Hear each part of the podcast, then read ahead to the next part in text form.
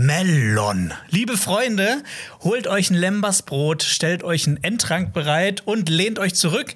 Wir besprechen heute ausführlich die erste Folge der ersten Staffel von The Rings of Power.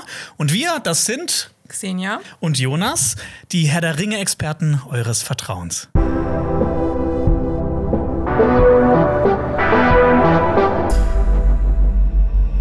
In unserer Folgenbesprechung werden wir mit euch Szene für Szene wirklich die komplette Folge auseinandernehmen. Wir besprechen außerdem die zugrunde liegende Lore, gehen auf die Kameraarbeit ein, Sounddesign und Technisches und analysieren auch Figuren und Story. Und am Ende der Folgenbesprechung werdet ihr erfahren, wie wir diese ganze Folge im Großen und Ganzen fanden. Und ähm, Spoilerwarnung, ähm, in Vorbereitung schaut ihr euch am besten unser Video über die Vorgeschichte von The Rings of Power an.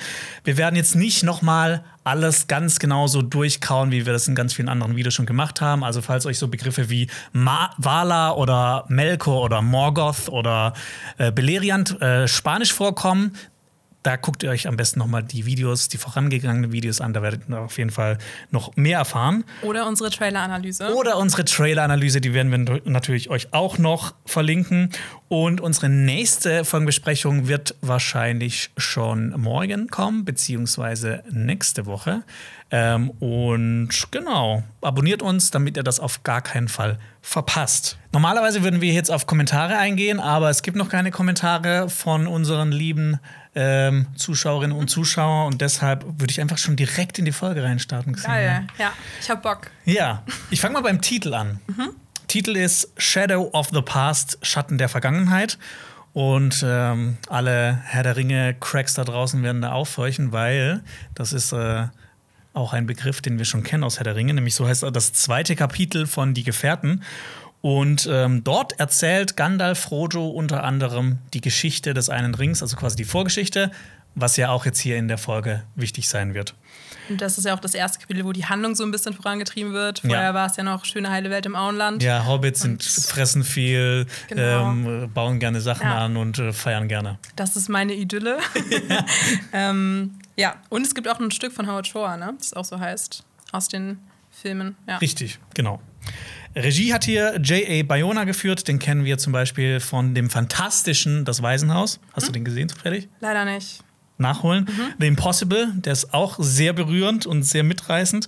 Sieben Minuten nach Mitternacht, der hat mein Herz gebrochen. Den habe ich gesehen und ich musste auch sehr weinen. Ja, sehr, sehr schöner Film. Und bei Jurassic World, das, Gefangene, äh, das gefallene Königreich, da musste ich auch ein bisschen weinen, weil ich den nicht so toll fand. Ja, geht mir genauso. Ja, ähm, am Drehbuch saßen die beiden Showrunner, äh, John D. Payne und Patrick McKay. Die haben bisher noch nicht wirklich viel gemacht. Nee, ich habe auch noch nichts von denen irgendwie mitbekommen vorher. Ähm, ich habe die auch das erste Mal dann in so Interviews gesehen, mhm. so von Vanity Fair und so weiter. Ich fand, da wirkten sie schon sehr sympathisch. Ja. Aber bei zwei Männern, die Showrunner sind, wegen so Game of Thrones und äh, DBYs und ja. Benioff, bin ich immer ein bisschen vorsichtig. Ja. Ich meine, es gab ja auch damals bei Herr der Ringe, da wurde ja Peter Jackson die Regie dafür übergeben und das war ja ein, hat ja über 100 Millionen Dollar gekostet.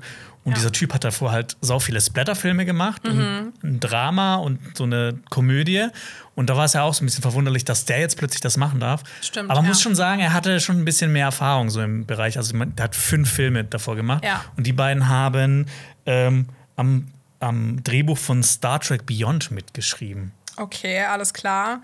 Also ich meine, gut, es heißt ja noch nichts, dass sie noch nicht so viel nichts. Erfahrung haben. Ne? Ich würde ja. jetzt sagen, Peter Jackson hatte auch noch nicht so viel Erfahrung, zumindest mit so großen Epos-Verfilmungen. Ja, Obwohl ja. man manchmal ja auch seine Horrorfilm-Tendenzen so in Herr der Ringe merkt, finde ich, bei so Ork-Szenen und sowas. Das finde ich sehr cool. Ähm, ja, aber man will ja jetzt noch nicht so vorschnell urteilen, dass die irgendwie sich noch ein bisschen ausprobieren müssen vielleicht. Ja, dann würde ich sagen, hast du noch was anderes oder sollen wir direkt reinstarten? Ich bin bereit reinzustarten. Okay. Ja.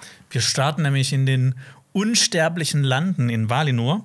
Und äh, in der folgenden Szene geht es darum, dass Galadriel ein Boot aus Papier baut und von anderen Kindern geärgert wird, bis ihr Bruder in Erscheinung tritt. Und ähm, wir kennen es ja aus Herr der Ringe, da hat es ja auch das Ganze mit dem Prolog angefangen, der die Geschichte erzählt, die Vorgeschichte erzählt. Und hier haben wir das jetzt auch. Ähm, also man wird nicht direkt ins kalte Wasser reingeschmissen und wird direkt überfordert mit riesigen äh, Informations-, ja. also mit so quasi in, in medias res. Ähm, das passiert hier nicht. Und Auch eine Sache, die auch an Herr der Ringe erinnert, ist auf jeden Fall, dass die liebe Galadriel das Voice-Over zur Vorgeschichte gibt. Ja, was sie, sagt, auch schon bei Herr der Ringe immer. Genau, sie sagt, Nothing is evil in the beginning. There was a time when the world was so young, there had not been a sunrise. Ja. Das sind die ersten Sätze. Ich fand das auch sehr atmosphärisch. Ich muss aber auch sagen, ich bin immer, ich finde so Voice-Over ist ja manchmal schon so ein bisschen eine einfache Art, um auch Sachen zu erzählen, Exposition ja. einzuleiten. Ich finde dann, wenn das zu viel genutzt wird, ist auch mal so ein bisschen schade. Ja. Ähm, aber man ist daran gewöhnt, dass das auch eine einfache Art ist, um eben Lore auch runterzubrechen für Fans, die da jetzt vielleicht auch nicht, noch nicht so im Silmarillion oder so ja. drin sind. Und äh, jetzt bei Game of Thrones oder so kam das ja auch jetzt vor ähm, ja. in der ersten Folge. Und ja, das fand ich dann auch nicht schlimm, muss ich sagen. Ja, es gibt ja auch viele Filmschaffende, die behaupten, wer Voice-Over benutzt, der kann keine richtigen Filme machen. Aber Martin Scorsese hat äh, das Gegenteil bewiesen, weil dem seine Filme bestehen zum Großteil aus Voice-Over. Ja, voll. Ich habe da jetzt auch per se nichts gegen. Ja. Und ich glaube, da werden ja auch schon viele Sachen erzählt, weil es geht ja ziemlich lange, das Voice-Over. Ja. Und was sehen wir denn, während wir das Voice-Over hören? Wir sehen spielende Kinder mhm. und äh, fröhliche spielende Kinder in einem Idyll, Idyll das so, so ein bisschen schon an, an, an Kitsch fast noch drankommt. Ja, ja. voll. Ich finde auch so diese äh, Saturation, Saturation ist sehr, sehr hochgedreht in der Szene. Mhm. Alles sehr gesättigte Farben, es ist sehr hell. Äh, und die Elbenkinder haben so weiße Gewänder an und ja, so ein bisschen fernab vom Geschehen sitzt auch eine, ein junges Mädchen mit mhm. langem blonden Haar und wir vermuten oder man kann es eigentlich schon erahnen, es ist wahrscheinlich Galadriel. Galadriel. genau, wir befinden uns in Valinor, den unsterblichen Landen. Und jetzt, ich habe mir auch direkt vorgestellt, irgendwann ist ja auch Frodo da. Vielleicht ähm, hüpft er dann auch so über diese, über diese Hügel drüber wie die anderen.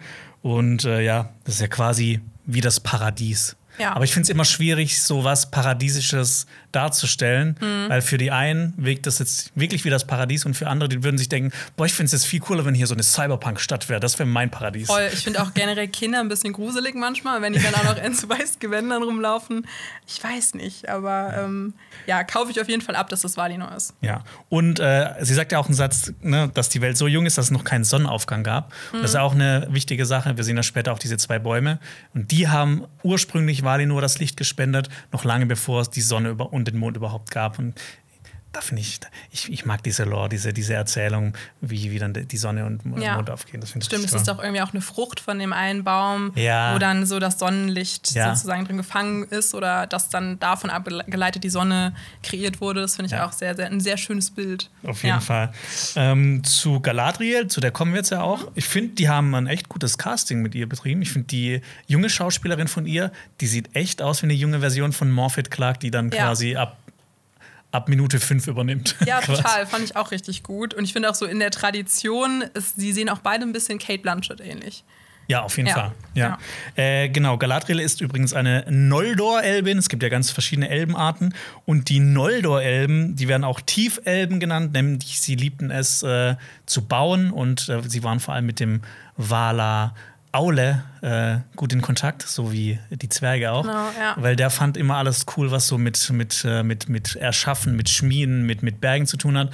Und die Noldor-Elben kommen so, das sind quasi die Zwerge der Elben, mhm. könnte man vielleicht sagen. Die sympathischen. Genau, die sympathischen. Aber deswegen macht es ja auch nur Sinn, dass sie dann ihre handwerkliche Kunst ausübt, indem sie dann das Boot baut. Ja, wobei man dann eigentlich so fragen könnte, es gibt doch noch so andere Elben, die werden Seeelben genannt. Die Teleri-Elben. Richtig. Ähm, aber das ist auch schnell erklärt. Weil sie stammt nämlich auch von den Teleri-Elben ab. Genau, ihre ja. Mutter äh, war eine oder ist eine Teleri-Elbin. Genau. Und da haben wir auch wieder den Schwan. Ne? Das kleine Boot sieht ja aus wie ein Schwan. Wir haben ja, ja schon in der Trailer-Analyse äh, die Verbindung von Schwänen und Elben hergestellt. Ja, Elben finden Schwäne so toll. Ja, mega. Ich fand auch die Szene, wo dann so die, dieser Schwan so die Flügel ausbreitet, wirkt auch irgendwie so ein bisschen magisch. Mhm. Ich weiß nicht, bezweifelt, dass das nur der Wind war. Ja. Ähm, ja, genau. Ja, und ähm, ich finde auch, sie wird direkt so als, ähm, gerade schon in den ersten paar Minuten so als kämpferische Außenseiterin gezeigt, weil ne, die anderen Kinder spielen zusammen, aber sie macht irgendwie so ihr eigenes Ding und sie ärgern sie dann und sie wehrt sich aber dann trotzdem dagegen. Und das ist ja quasi schon so dieser, diese Charaktereigenschaft von ihr, das führt sich ja jetzt bis tausende Jahre bis ins zweite Zeitalter, wo dann äh, der Hauptteil der Folge spielen wird, führt sich das ja fort. Ja, genau. Dass sie dann auch vielleicht nicht vor so kriegerischen Handlungen zurückschreckt, weil ja dann der Junge oder einer der äh, anderen Elbenkinder so einen Stein auf ihr Boot wirft und sie dann ja auch ein bisschen auf ihn losgeht. Das fand ich mhm. auch krass, äh, die Szene. Äh, genau, direkt am Anfang finde ich auch, sie handelt vielleicht eher impulsiv, als drüber nachzudenken. Mhm. Und wird dann ja so gerettet von ihrem Big Bro. Genau. Noch eine Sache zu, zu Galadriel. Ich finde, das muss man sich noch mal so zu Gemüte führen, wie alt Galadriel ist. Also ne, da ist sie jetzt quasi noch jung, aber so im zweiten Zeitalter gehört sie schon mit zu den ältesten Elben, die überhaupt noch auf dieser Welt sind. Ja. Da finde ich es dann auch gerade witzig, wenn dann später so Gil-galad oder Celebrimbor dazukommen, mhm. die viel älter als sie aussehen, Stimmt, aber ja. eigentlich ich glaube, ich bin mir nicht sicher, ob Celebrimbor älter ist als sie, aber ähnlich alt. Aber sie ist auf jeden Fall irgendwie dann besser gealtert als er. Ja, so stimmt. Gefühl. Schon wahrscheinlich wurde da so ein bisschen an der Schraube gedreht, damit man sich mehr mit ihr identifizieren kann ja. als eine Protagonistin und so weiter. Aber Wobei man vielleicht auch sagen muss, ne, Amazon hat ja auch viele Sachen geändert an der Lore und vielleicht haben die auch so ein bisschen mit ihrem Alter gespielt und ne, vielleicht haben die es auch nicht so ganz ernst genommen. Und Celebrimbor ist eigentlich viel älter, so in dieser Erzählung von ihnen. Hm steckt man auch nicht drin. Das stimmt, ja. Ja, generell ja auch, wir kommen ja gleich noch zu das erste Zeitalter, da ja. steckt man ja auch nicht drin, was Amazon da gemacht oh hat. Gott. ähm, nein. Ja, genau. Dazu mehr. Ihr Bruder Finrod, mhm. der entschärft die ganze ähm, Situation und über den könnte man könnte man fast schon einen YouTube-Kanal machen, über den gibt es so viel zu erzählen. Ja. Ähm, deshalb mal nur ein paar Infos, weil das haben wir schon ganz oft erzählt äh, zu, zu Finrod. Der hat eine direkte Verbindung zu Aragorn. Und ich finde es immer spannend, ne, wenn du von einer Figur hörst und dann kannst du so Verbindungen zu den ähm, äh, Figuren ziehen, die du aus den Filmen kennst. Mhm. Und ich finde das immer spannend, so, nämlich so kann man ja. die Leute auch so ein bisschen besser catchen. Finrod hat eine direkte Verbindung zu Aragorn und zwar Aragons Ring, Barahir. Ähm, ba Barahirs Ring heißt der, den er trägt. Den sieht man auch nur in der Extended-Fassung. Ähm, und zwar hat ein Mensch namens Barahir Finrod äh, im ersten Zeitalter gerettet und ihm diesen Ring geschenkt. Das spielt wahrscheinlich jetzt in Rings of Power überhaupt gar keine Rolle. Kann ich mir auch Aber vorstellen. es ist cool, ne? Dieser ja. eine Ring, der ihm gehört hat, hat irgendwann mal Aragorn am Finger. Und der mhm. ist auch ein ganz wichtiges, äh, ein ganz wichtiger Gegenstand ähm, äh, bei den Königen von Gondor und von Arnor und von ja. Numenor insgesamt. Generell war Finrod ja echt auch ein Freund der Menschen, kann man sagen. Er war ja auch ja. der erste Elb, der die äh, Menschen ja dann auch kennengelernt hat, glaube ich. Ja, und hatte ja dann auch so eine Art äh, Schwur geleistet, genau, um dann auch so den Nachfahren von diesem Barra hier in seiner Schuld zu stehen, sozusagen. Ja. Und äh, es wird ja auch direkt äh, der Dolch eingeführt, den er trägt. Den haben wir auch schon tausendfach besprochen in den Trailern. Ich muss sagen, der gefällt mir sehr gut. Ja, Finde ich auch. Ist eine schöne Waffe. Ähm, sieht sehr elbisch aus. Hättest du die auch gerne so? Ja, schon. Hast, du, so, hast du auch so Harry Potter Zauberstäbe? Ja, ja klar. Echt? Ich habe ganz viel okay. so Merch und Zeug zu Hause. Ich bin auch schon so dreimal Hermine Granger gegangen an Karneval. okay. Deswegen, ja. Aber so ein Elb-Kostüm fehlt mir noch. Hast du sowas? Hast du so? Nee, da bin ich gar nicht. Also, das hab, also so, so, so Merchandise und sowas ist irgendwie gar nicht meins. Fällst du, fällst du nicht in die Kapitalismus-Falle? Nee, nee. okay. ich, ich, war schon bei den Warner Brothers Studio Tour bei Harry Potter, so ah, ja. am Ende, wo ja. du quasi noch so, kauf das! Ja, so dann, dann mit Jellybeans so beworfen. Ne? Ja, wo dann weinende Kinder ja. drin sind und ich bin einfach durchgelaufen, so, oh, interessant. Oh, interessant, dieser Zauberstab kostet 100 Euro. Das ist wirklich krass. Oder 100 also Pfund. Ist fast unfassbar zu bezahlen, aber ich habe irgendwie viele Geburtstage gehabt, wo ich mir sowas gewünschen konnte. Mhm. Ja. ja. Wie, was ist deine Meinung zu ähm, Finrod? Ich muss nämlich ganz ehrlich sagen, Sollen wir dieses Fass aufmachen mit Elben, die kurze Haare haben? Also das wir haben es ja schon häufiger ja, kritisiert. Das irritiert mich. Ähm, aber ich finde, er im Besonderen sieht aus wie so ein Elben-Fuckboy. Also der hat irgendwie so eine, oh Gott, ich so eine weiß ganz schlimme Frisur. Ich, was du meinst. Ich finde alleine dieser Undercut und dann so diese Haare, die so nach hinten ja. gedreht sind. Ne? Ich habe auch so, ich meine, kurze Haare ist ja das eine. Ich finde, man sieht es ja später bei Elrond zum Beispiel ähm, oder auch äh, Celebrimbor, dass mhm. die auch kurze Haare haben, aber so ein bisschen länger. So zumindest, dass man sich denken könnte, okay, vielleicht sind die praktikabel veranlagt und wollen eher eine kürzere Frisur für die Sommermonate oder so. Aber ich finde bei ihm, das ist so, ich weiß nicht, ich finde, das wirkt so ein bisschen wie so Love Island. So wie so ein Love Stimmt, Island. Ja, genau. Am ja, besten ja. noch oberkörperfrei oder sowas. Ja. Also ich Stimmt, wir sehen ihn ja später auch noch oberkörperfrei, also Stimmt. zumindest teilweise. Ja. ja, ich bin auch ich frage mich, ob dann, ob es da in den Unsterblichen Landen so einen Elben Barbershop gibt, wo man eben diese Frisur bekommt. Ich hoffe doch, ja. Ja. Ähm, und ich habe aber, ich habe einen mega interessanten ähm, Beitrag gelesen auf Reddit zu Frisuren und sowas. Mhm. Ähm, auch jetzt im Bezug auf House of the Dragon, ich werde wahrscheinlich das auch noch mal in der Folgenbesprechung an, ansprechen. Da war ähm, quasi so eine Insiderin, die als ähm, ähm, Make-up-Artist in, in Hollywood arbeitet und die halt meint, wir sind halt inzwischen in so einem krassen ähm, Zeitalter von Serien, die halt so in kürzester Zeit durchproduziert werden und dass die teilweise halt überhaupt gar keine Zeit mehr haben, richtig, Ach, um Kostüme okay. und äh, Perücken oder sowas anzufertigen. Und dass gerade Echthaarperücken mhm. extrem teuer sind. Oh, okay. Und dass die auch ähm, gerade in der letzten Staffel von, von Game of Thrones zum Beispiel, ja. von, von Daenerys Targaryen, dass das einfach unfassbar teuer ist und dass die Leute halt daran sparen. Und du hast halt okay. bei House of the Dragon hast du jetzt super viele Targaryens. Das stimmt und auch super viele Perücken. Genau und hier bei Rings of Power hast du auch super viele Elben, die dann theoretisch auch alle lange Haare brauchen würden. Ja. Und das macht anscheinend schon einen großen Unterschied, ob du ah. künstliches Haar hast hm? oder ob du ähm, echtes Haar hast, weil das ähm, auch ähm, so Zusammenspiel mit den Lichtverhältnissen und mit den Lichtverhältnissen. Ja, ne? es, ist, es scheint anscheinend äh, ist, ist durchscheinender mhm. und es fällt irgendwie nicht so so natürlich wie Haar. Okay, also es steht dann eher so ab, so, so, so, Flusen stehen dann so ab. Okay, ja gut. Ich muss aber sagen, ich, beim House of Dragon, ich habe auch einige Stimmen gehört, die gesagt haben, dass einige Perücken irgendwie billig aussehen würden. Ja. Ich fand bisher alle Perücken eigentlich super, ja. außer vielleicht die von äh, der kleinen Velarion, genau, Lena Velarion. Die war ein bisschen drüber, aber ja. ja.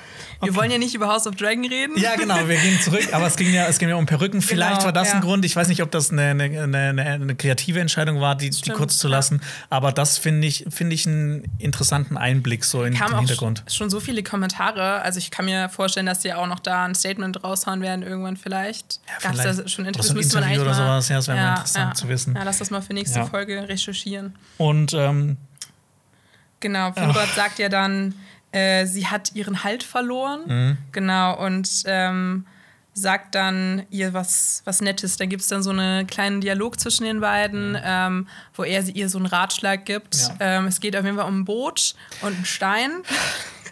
Also, Xenia, frag mich mal, frag mich mal bitte, mhm. weißt du, warum ein Schiff schwimmt und ein Stein nicht? Ähm, also das Schiff ist. Nee, das ist, frag, frag mich so, das mal. Achso, ja. Jonas, Wieso schwimmt denn ein Schiff und ein Stein nicht? Ähm, also einerseits wegen der Schwerkraft von Ada und mhm. dem Auftrieb vom Boot. Ja, hätte ich jetzt auch gesagt. Ja. Aber da steckt noch viel mehr hinter. Da steckt noch viel mehr hinter?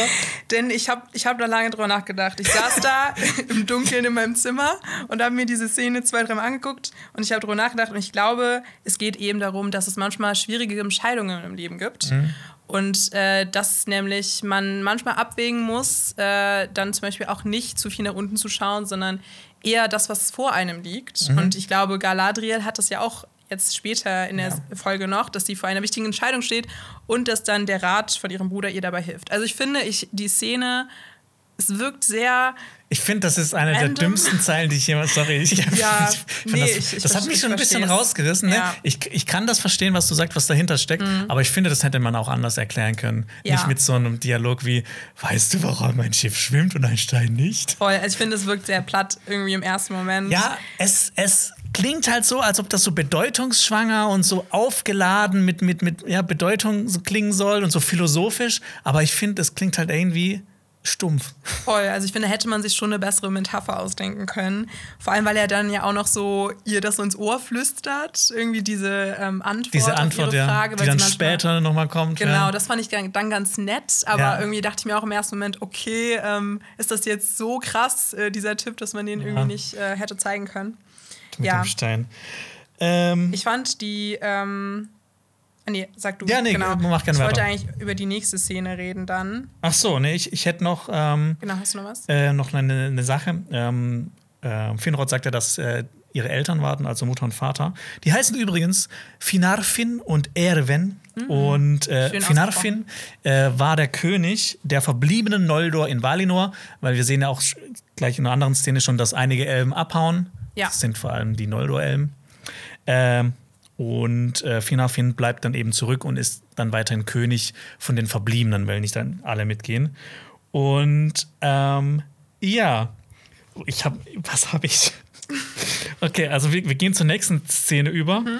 Und ähm, also du meinst quasi, wenn man, wenn man äh, genau, die zwei Bäume sieht. tollen, deepen äh, Dialogszene sieht man ja, wie dann die beide über den Hügel treten mhm. und dann kann man nämlich Valinor sehen mhm. und die zwei Bäume, Telperion und Laurelin. Also theoretisch wäre das ja auch dann äh, Valmar, genau, die Stadt, die Stadt der, der, ja. der, der, der Valar. Ja, genau. Aber vielleicht erzählen sie so, das ist jetzt eine Stadt der Elben, die einfach da steht um das wahrscheinlich ne, nicht zu äh, verzukomplizieren. Stimmt, ja. ja. ja. aber die, die äh, die ähm, Ort, Ortsangaben wissen aus dem Silmarillion, die wissen, dass es wahrscheinlich Vada, Valma ist.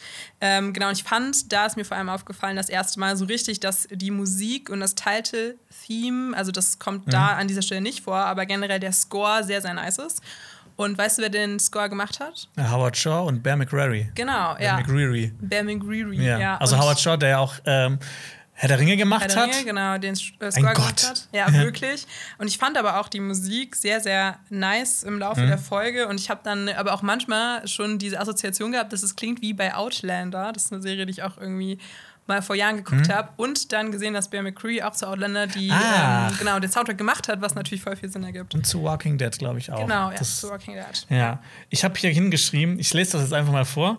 Der Shot von Valinor mit der Musik ficken aber Mütter. Ich, ich, weiß nicht, was das. Ich glaube, ich, ich wollte okay. damit sagen, dass ich das so geil fand. Boah, also, ne, ich habe mich über diese, dich, ja. diesen kurzen Dialog aufgeregt. So, ja, das ist dämlich. Aber dann kommt halt direkt als nächstes so ein richtig epischer Moment mhm. mit einem. Äh, ich finde, diese Stadt sieht wunderbar animiert ja, aus. Fand ich auch. Und äh, die Musik dazu, das hat richtig gut gepasst. Hat richtig mein, mein, mein Herr der Ringe-Herz ist da aufgegangen. Ja, das war so ein gutes Episch. Ja. Weißt du, weil der Dialog davor hat versucht, episch zu sein, aber das ja. war jetzt, wo ich dachte, das hat mich auch sehr berührt. Ja. ja. Und äh, dann gehen wir auch schon direkt weiter, würde ich mal sagen. Mhm. Und ähm, gehen in die Vorgeschichte zur Serie. Und ja, das wird interessant. Also, ähm, was passiert? Äh, Morgoth, äh, das große Böse, der zerstört die zwei Bäume und verdunkelt Valinor. Und ähm, ja, Kurzfassung, wer ist Morgoth? Morgoth? Morgoth ist quasi der Teufel aus äh, der Herr der Ringe. Und er hat immer Tod und Zerstörung über alles gebracht, was auf Ada erschaffen wurde. Das ja. war so der Bad Guy. Genau, und sie sagt auch, bevor Morgoth sozusagen in Valinor eingefallen ist, das fand ich sehr cool. Ich schreibe mir immer so Zitate raus, die mhm. nice vom Dialog her sind. Und sie sagt, uh, We had no word for death, for we thought our joys would be unending. Und das fand ich irgendwie sehr nice, weil das repräsentiert sehr diese heile paradiesische mhm. Welt, in der sich die Elben eben vor Morgoth oder bevor eben auch die, die Bäume, die beiden Bäume zerstört wurden, befunden haben. Ja. Und nachdem man den Krieg mit Morgoth äh, ja, genau, äh, ge gehabt hat, ja. ähm, war es dann eben so, dass sie Wörter für Tod lernen mussten. Ja, und das, ich meine, das ist ja auch so ein, so ein, ähm, so ein Element, das vorkommt. Ne? Da haben sich, sich damals in Sicherheit gewogen. Genau. Und jetzt im zweiten Zeitalter ist zwar Morgoth besiegt, aber es ist ein anderer, aber sie wiegen sich halt trotzdem wieder ja. in, in Sicherheit. Liegt wahrscheinlich auch daran, weil sie so lange leben, dass man dann öfter mal vergisst, dass ja, es so, äh, schwierigere ach, Zeiten gab. Ja. Ähm, genau, direkt mal ein Fact-Check. Morgoth hat die zwei Bäume nicht zerstört. Das war eine riesige Spinne namens Ungoliant. Ähm, auch wenn es der Plan von Morgoth war, diese zwei Bäume zu zerstören. Das wollte ich nur einmal klarstellen, Dass weil ich, ich nicht animiert haben. Das ich liebe, ich liebe diese Lore von Herr der Ringe. Ich liebe das erste Zeitalter, die, die Jahre Bäume, der Bäume davor. Ich finde das alles toll und ich habe das alles tausendmal gelesen.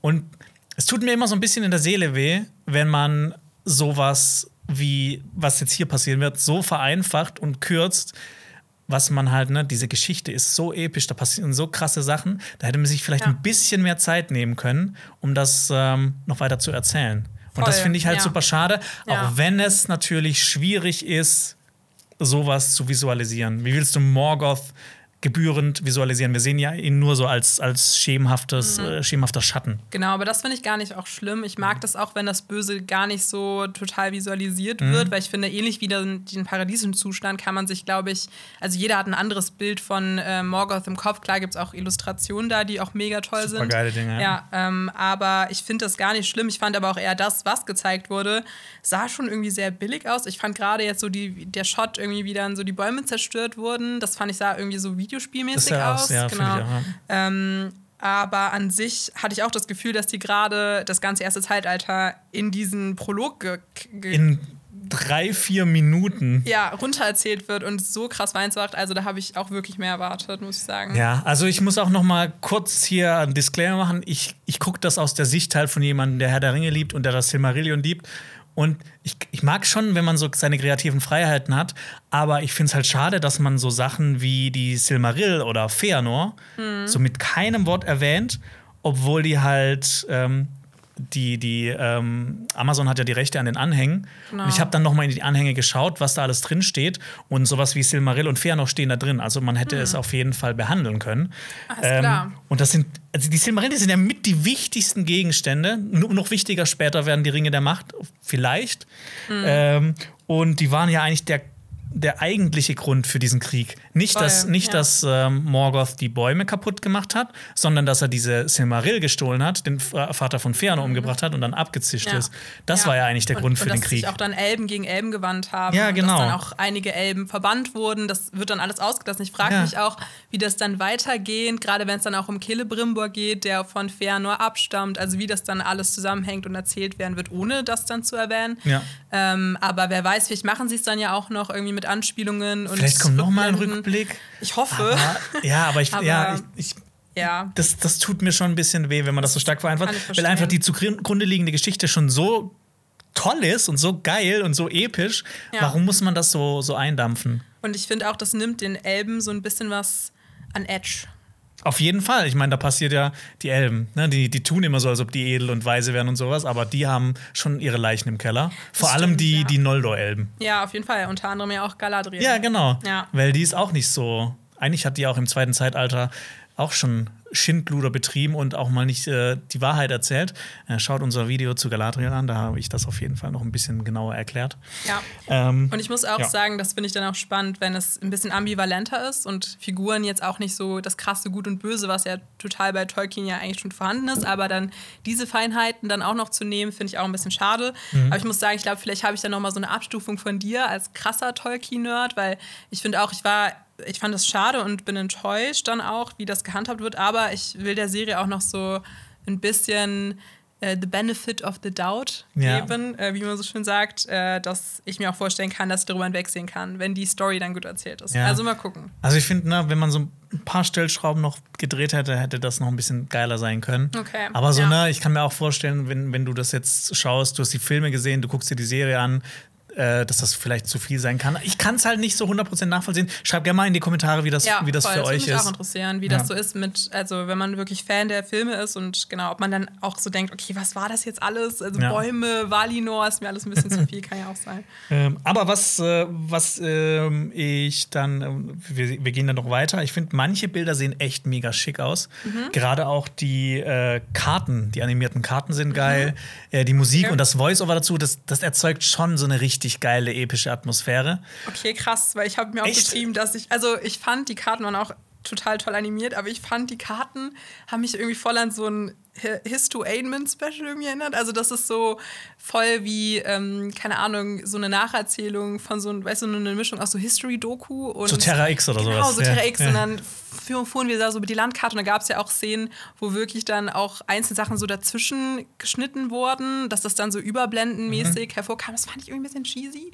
Aber die Karten an sich waren auf jeden Fall schön gestaltet und es hilft auch total äh, nachzuvollziehen, wo wir uns gerade befinden, weil wir haben eben nicht wie bei Game of Thrones ja. ein geiles Intro, was uns zeigt, wie äh, uns Westeros, jede Folge zeigt, wo genau, wo Westeros äh, sich befindet, wo was sich befindet und ich finde, das äh, hat einen schon geholfen, auch den Ereignissen nachzuvollziehen, wo ja. die sind. Ja. Das ist auch eine Frage, die ich auch noch an euch da draußen hätte, ob man das mit den Karten auch nachvollziehen kann, weil wir haben diese Karten jetzt schon oft angeguckt. Ich weiß jetzt, Stimmt. ich kenne mich wahrscheinlich jetzt besser äh, mit, mit, mit den Karten aus dem ersten, zweiten und dritten Zeitalter aus, als mit der, mit der Weltkarte.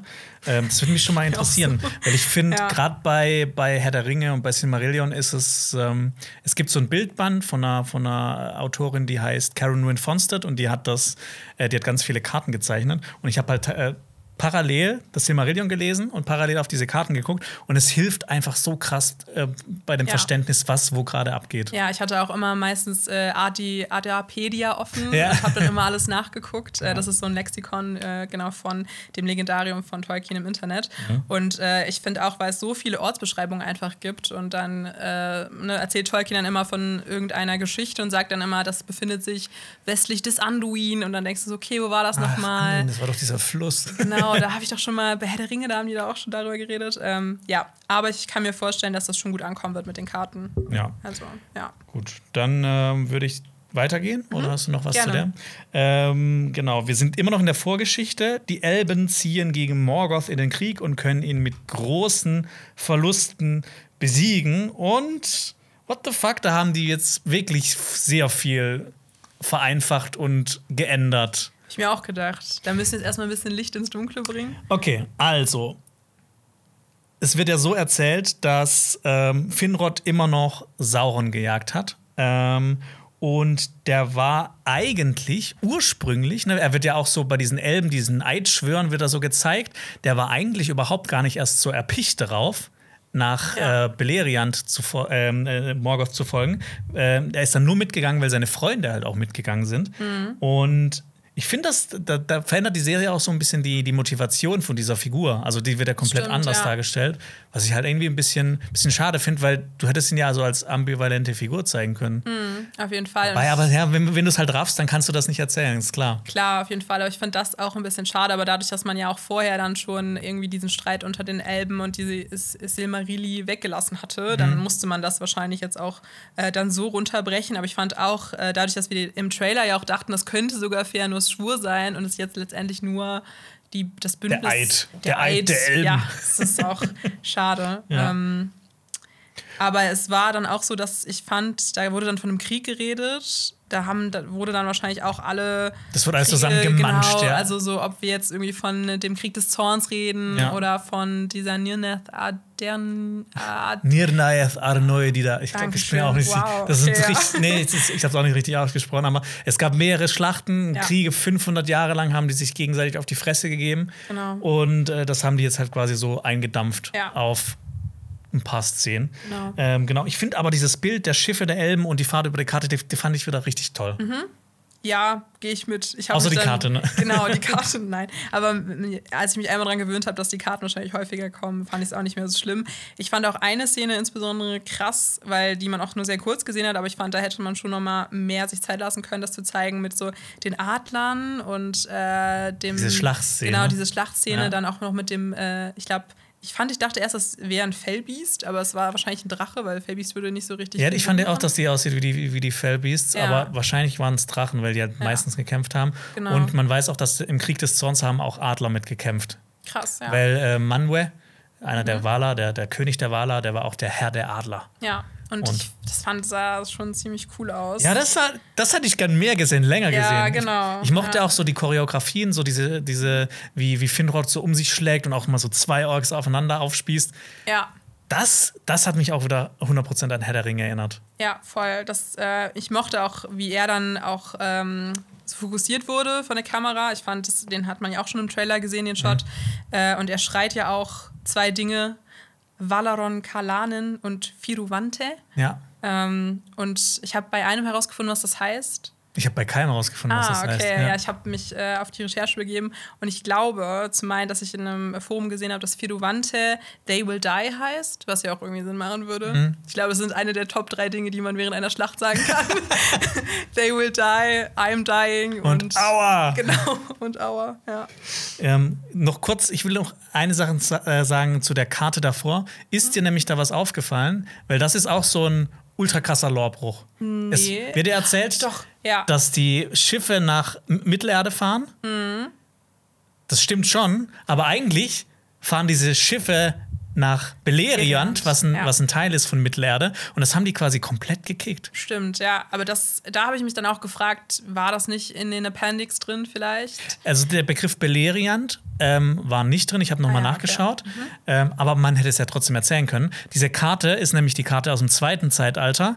Und äh, am Ende dieses großen Krieges gegen Morgoth äh, ist dieses Beleriand so zerstört, dass es im Meer untergeht. Das hätte man erzählen können. Du hättest einen Teil von Mittelerde ging im Meer unter. Klingt doch mega episch. Das stimmt schon. Das ja. habe ich mich auch gefragt, ob es dann wegen zu viel Komplexität wieder rausgekattet wurde oder so.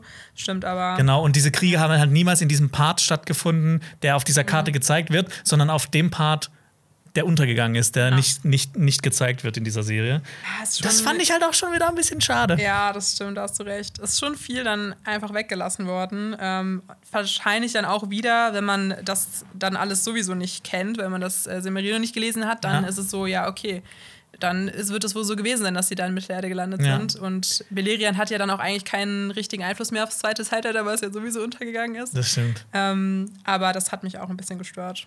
Ja, ich, ich hoffe nur, dass, dass ähm, Leute dadurch vielleicht ein bisschen motiviert werden, das Silmarillion zu lesen, um einfach noch mehr von diesem, was man da in diesen paar Minuten sieht, zu erfahren. Ja, ja das safe. Also kann ich auch nur empfehlen. Ja, und genau, Galadriel legt dann ja einen Helm auf den Helmhaufen. Das haben wir ja schon in der Trailer-Analyse komplett ja, äh, auseinandergenommen. Bis ins kleinste Detail des Bis Helmes. ins kleinste Detail, ja. genau. Deshalb würde ich sagen, dass wir weitergehen mhm. zu äh, immer noch Vorgeschichte.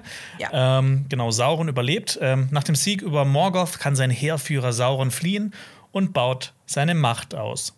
Und wir, man sieht auch direkt, äh, dass ein Mond von Wolken verdeckt wird. Und immer wenn ich jetzt einen Mond sehe oder eine Sonne, habe ich immer diese Geschichte im Kopf aus der Vorgeschichte, wie die Sonne und Mond aufgehen. Da freue ich mhm. mich immer, mhm. auch wenn es einfach nur der Mond ist. Ja, das stimmt. Ja. Ähm, genau, das ist natürlich so, ne? Der, der, die Wolken verdecken den Mond ist so ein symbolisches Bild, dass irgendwas Düsteres, Finsteres, Mysteriöses passiert. Ähm, und wir erfahren, dass Orks sich, äh, Orks, Orks sich in Mittelerde ausgebreitet haben. Mhm. Und es gibt eine, wieder so eine Computerspiel- äh, Kamerafahrt auf, auf Sauron zu. Und ich finde, der sieht im Prinzip geil aus, aber die, das, die Aufnahme sieht sehr künstlich aus. Ja, ich habe mich auch dann irgendwie direkt gefragt, woran das liegt. Ich glaube, es liegt auch so ein bisschen an dieser, dieser Fahrt, den Zoom, der Art dieser äh, mhm. Kamera. Mhm. Aber ich glaube, da wurde dann ja auch viel wahrscheinlich mit CGI gemacht. Aber ne, ähm, ne, du, dann vergleichst du noch mal die Gefährten, den Prolog, wo es auch diese krassen Kamerafahrten gibt und die irgendwie trotzdem geiler aussehen. Total, und das dann ja auch schon 20 Jahre zuvor ja. und mit weniger Budget. Ja, ja auf jeden auf Fall jeden mit, Fall weniger, mit Budget. weniger Budget. Ne? Oder halt auch zum Beispiel House of Dragon jetzt, ähm, weil ich komme auch nicht umhin, das direkt miteinander zu vergleichen, wenn man das einmal die ganze Zeit Ey, schaut momentan. Die sind selber schuld, wenn die das zum gleichen Zeitpunkt starten. Auf jeden Fall. Und ich finde, da hat man so viel weniger Budget pro Folge und ich finde auch, äh, dass das an Stellen schon recht schlecht aussieht dann, Rings of Power im Vergleich. Ja, auf jeden Fall wird hier erzählt, dass ja, äh, ja, ja, Jason, dass Finrod sich auf die äh, Jagd nach Sauron begibt. Okay, und hier wird wieder, jetzt hier wird, hier wird wieder gemixt und gemixt ja, und gemixt. sie sagen einfach, my brother vowed and seek to destroy them. Also mein Bruder hat geschworen, ihn zu vernichten. Das ist halt einfach falsch, oder? Ja, also das ist, ist falsch. Ja einfach nicht so passiert. Also ich kann, ich kann natürlich verstehen, was die damit bezwecken sollen, ne? um die Motivation von Galadriel. Wir erfahren ja dann dass auch, dass er stirbt um dass sie halt so seine Aufgabe fortführen soll. Ähm, dass das so ihre Motivation ist, aber ich finde es halt schade, weil es halt einfach, einfach wieder so krass gegen die Lore geht, weil ich erkläre das jetzt mal kurz mit, mit Finrod. Ähm, der war gar nicht auf der Jagd nach Sauron, sondern es war so ein bisschen andersrum sogar ähm, eigentlich. Und Sauron war auf die Jagd nach ihm. Ja, so ein bisschen. okay. ähm, genau, nämlich er hat einem Menschen namens äh, Bären geholfen, ähm, einen der Silmaril von Morgoth zu äh, stehlen. Oh, jetzt, jetzt rolle ich aber das Erdbeer. Mm, jetzt bist komisch. du drin, ja. ja. äh, das ist eine mega lange Geschichte, aber am Ende wurden sie von Sauron entdeckt und gefangen genommen und alle Gefähren, äh, Gefährten von äh, Beren und Finrod wurden nacheinander getötet äh, von Werwölfen.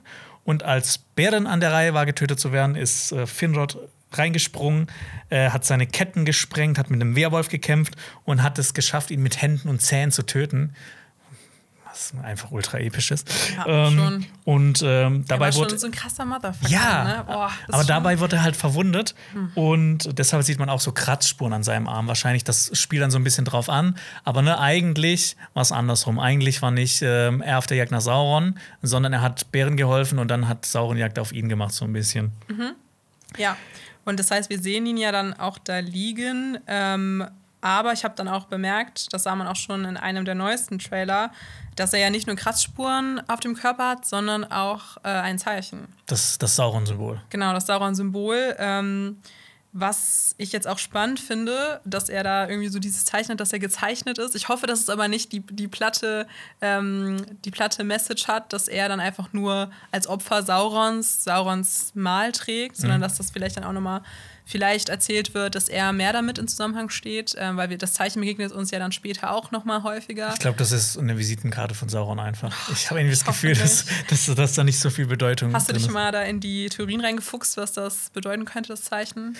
Oh nee, ich habe ich hab, ich hab da nur eine Theorie. Ich finde, es sieht ein bisschen aus wie so ein Auge. Aber, mm, okay. aber auch nicht wirklich. Weil ich habe auch gehört, dass das entweder auch aussehen könnte wie eine Zeichnung der Karte von Mordor.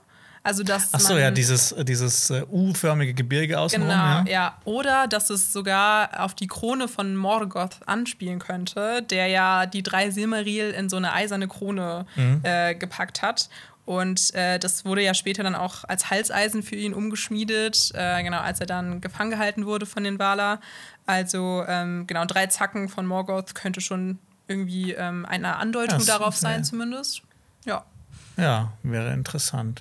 Wobei ich auch aber das Gefühl hätte dann, dass Sauron sich eher so ein bisschen von seinem Meister entfernen will, weil er selber Meister sein will. Stimmt, er will seine eigene ähm, Signatur haben. Ne? Ich würde die beide gerne mal sehen, wenn die so aufeinandertreffen. So. Wenn dann Morgoth so alles mitbekommt, was Sauron macht, so und so, ah, da willst du also ich sein, oder was? Ich finde aber auch, Morgoth ist nochmal so eine ganz andere Größenordnung, weil er hat einfach, einfach mit so einer Riesenspinne also so gekämpft. Ja. Also du kannst ja auch sagen, ne, er war ja eigentlich ein Wahler, also er war nicht ein Wahler, aber er war so im gleichen Machtbereich. Er war ja eigentlich ja. mit der, der, das mächtigste Wesen auf, auf Mittelerde. Und Sauron war ein Maya und das waren die quasi die, so ein bisschen wie die Bediensteten ja, von den Valar. Genau, also ja. wie ja auch ähm, hier ähm, Mithrandir, ja. ähm, genau, auch ein äh, Maya ist. Sehr schön gesagt, sehr schön danke, gesagt. Danke, ich lasse mich von dir inspirieren. Und genau ne, dieses, dieses Jagen, also ähm, Finrod ist eigentlich schon gestorben, bevor Morgoth äh, äh, getötet wurde. Also nicht getötet wurde, aber besiegt wurde. Ähm, und da habe ich mich auch gefragt, ist es generell schlimm, diesen Kanon zu ändern oder stelle ich mich einfach nur an? Ich, ich, ich weiß es nicht. Ich finde halt, ja. ne, es, es, steckt so viel Potenzial da drin und ich finde das ja. halt einfach ein bisschen schade, dass das nicht genutzt wurde. Und ich kann mir vorstellen, dass ganz viele Leute da draußen das auch überhaupt nicht toll finden werden. Voll. Ich muss sagen, ich finde, das kann man so oder so sehen. Ich finde, es ist ja nie schlimm, Sachen zu nehmen von Material und das auch umzudichten oder Neues hinzuzufügen, wenn es irgendwie einen Sinn hat für die Handlung. Ja. Aber ich finde, wenn wir jetzt beide zum Beispiel auch übereinstimmen, dass manche Dinge weggelassen wurden, die viel der Handlung hätten geben können, an Figurenentwicklung, an Hintergründen, ja. an auch Motivation, Epicness. an Epicness und das weggelassen wurde, ich finde, dann kann man schon argumentieren, dass es schade ist. Ja, ich meine, ähm, Peter Jackson hat ja bei der Herr der, Herr der Ringe-Trilogie auch ein paar Sachen, also viele Sachen geändert, Tom aber. Bombadil. Tom Bombadil. aber es, ich kann mir, also ich würde auch nicht Tom Bombadil in, in nee, so einen Film reinmachen. Nee. Und ich würde auch nicht irgendwie vier Endkapitel erzählen, auserzählen. ja. Ähm, aber naja, also wir können das ja nochmal in späteren Folgen auch nochmal ansprechen. ja, also vielleicht ändert sich ja noch was, ne? Also, genau, ne, ich, ja. ich, ich merke ja schon so ein bisschen, ich bin so ein bisschen abgeneigt von dem Ganzen, aber ich habe trotzdem irgendwie noch so Hoffnung, deshalb. Meinst du, ich finde, das war alles ein bisschen positiv, was du gesagt hast. Ja? Nein, ja, ich merke es auch. Ich muss sagen, ich bin auch nicht begeistert, aber ich bin auch noch nicht abgeneigt. Ja. Gut, und ähm, ja, wir erfahren, dass Galadriel quasi Finrods, Finrods Aufgabe übernimmt, Sauron, Sauron zu jagen. Mhm, genau. Und ähm, genau, diese Jagd beginnt dann auch. Ähm, wir sind mitten im zweiten Zeitalter. Wann genau, weiß man auch so nie, weil das ist, also das zweite Zeitalter ging über 3000 Jahre lang und das wird ja alles, ne, von Amazon wird das ja alles so zusammengematscht, so ein bisschen.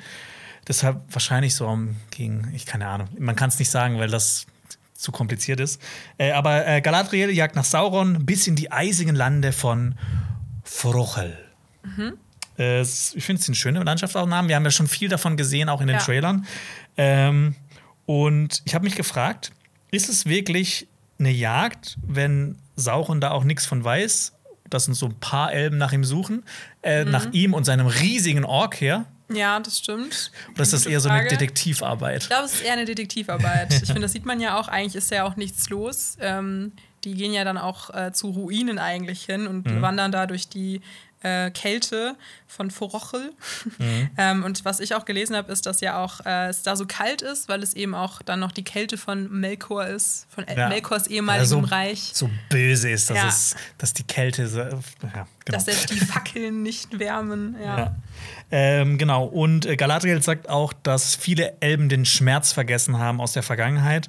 Ähm, und ich finde, es wird ja auch so ähnlich erzählt bei Herr der Ringe, wo ja auch der Ring in Vergessenheit gerät. Dann hast du halt schon wieder so eine, so eine erzählerische Parallele, die wahrscheinlich einfach noch ein paar Leute so abholt. Ja. Und äh, ne, wenn es einmal funktioniert hat, dann funktioniert es vielleicht noch ein Und ich finde, es holt mich auch immer wieder ab, so dieses, die Protagonistin weiß, dass etwas im Argen liegt und alle anderen verschließen so davor die Augen. Das ja. zieht schon. Das ist immer dieses, dieser schlaue Wissenschaftler weiß, was Sache ist, aber der Präsident und die Generäle wollen nicht hören. Genau, Sie wollen eine Atombombe zünden.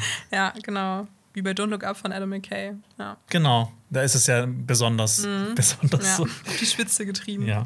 Äh, genau, ich habe gerade von Forochel erzählt. Äh, das heißt im Englischen übrigens Forodwythe, was ich noch ein bisschen cooler finde. Ja. Und ähm, genau, das ist halt so kalt wegen Morgoth, aber auch weil Utumno da noch diese Ruine von ihm, seine erste Festung noch sein soll und die auch so diese Kälte ausstrahlt. Hm. Äh, selbst nach der Zerstörung von Utumno. Und hier in diesem Bereich, äh, also in dieser Region, vermehrten sich auch Drachen und griffen dann auch die Zwerge an. Also, ne, da kommt wirklich nur richtig der Bad Shit her. Mhm.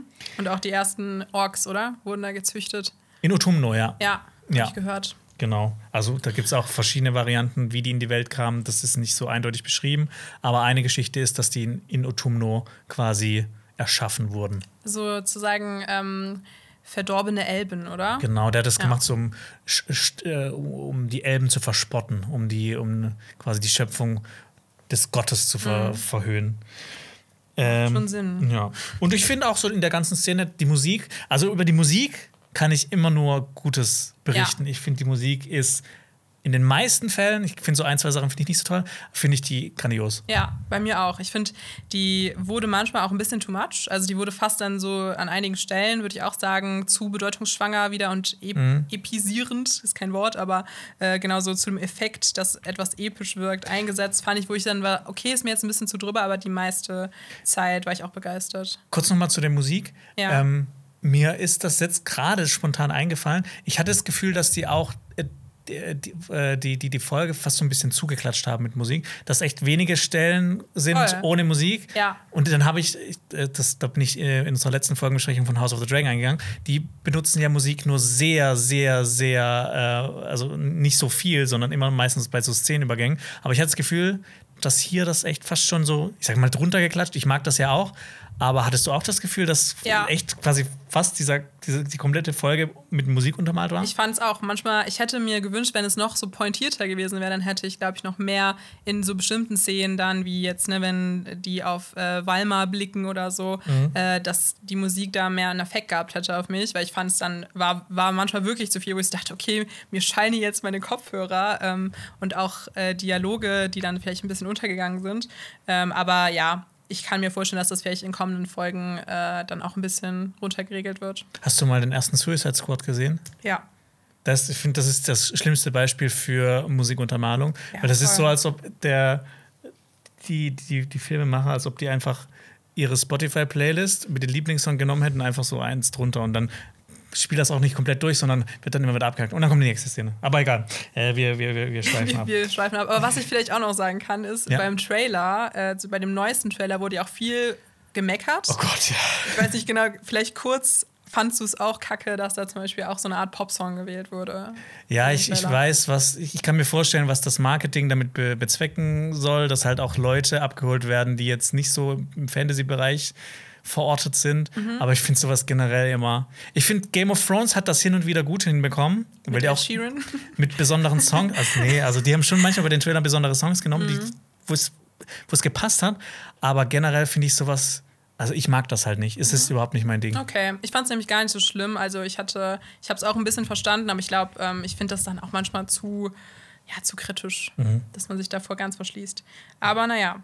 Genau, Galadriel ist weit an der Spitze von ihrer Gruppe. Wir, merken, äh, wir, wir, bemerken hier schon, dass sie besessen ist von, von dieser Suche nach äh, Sauron und dass sie auch sehr unnachgiebig ist, auch mit ihren Untergebenen und nicht wirklich auf die wartet.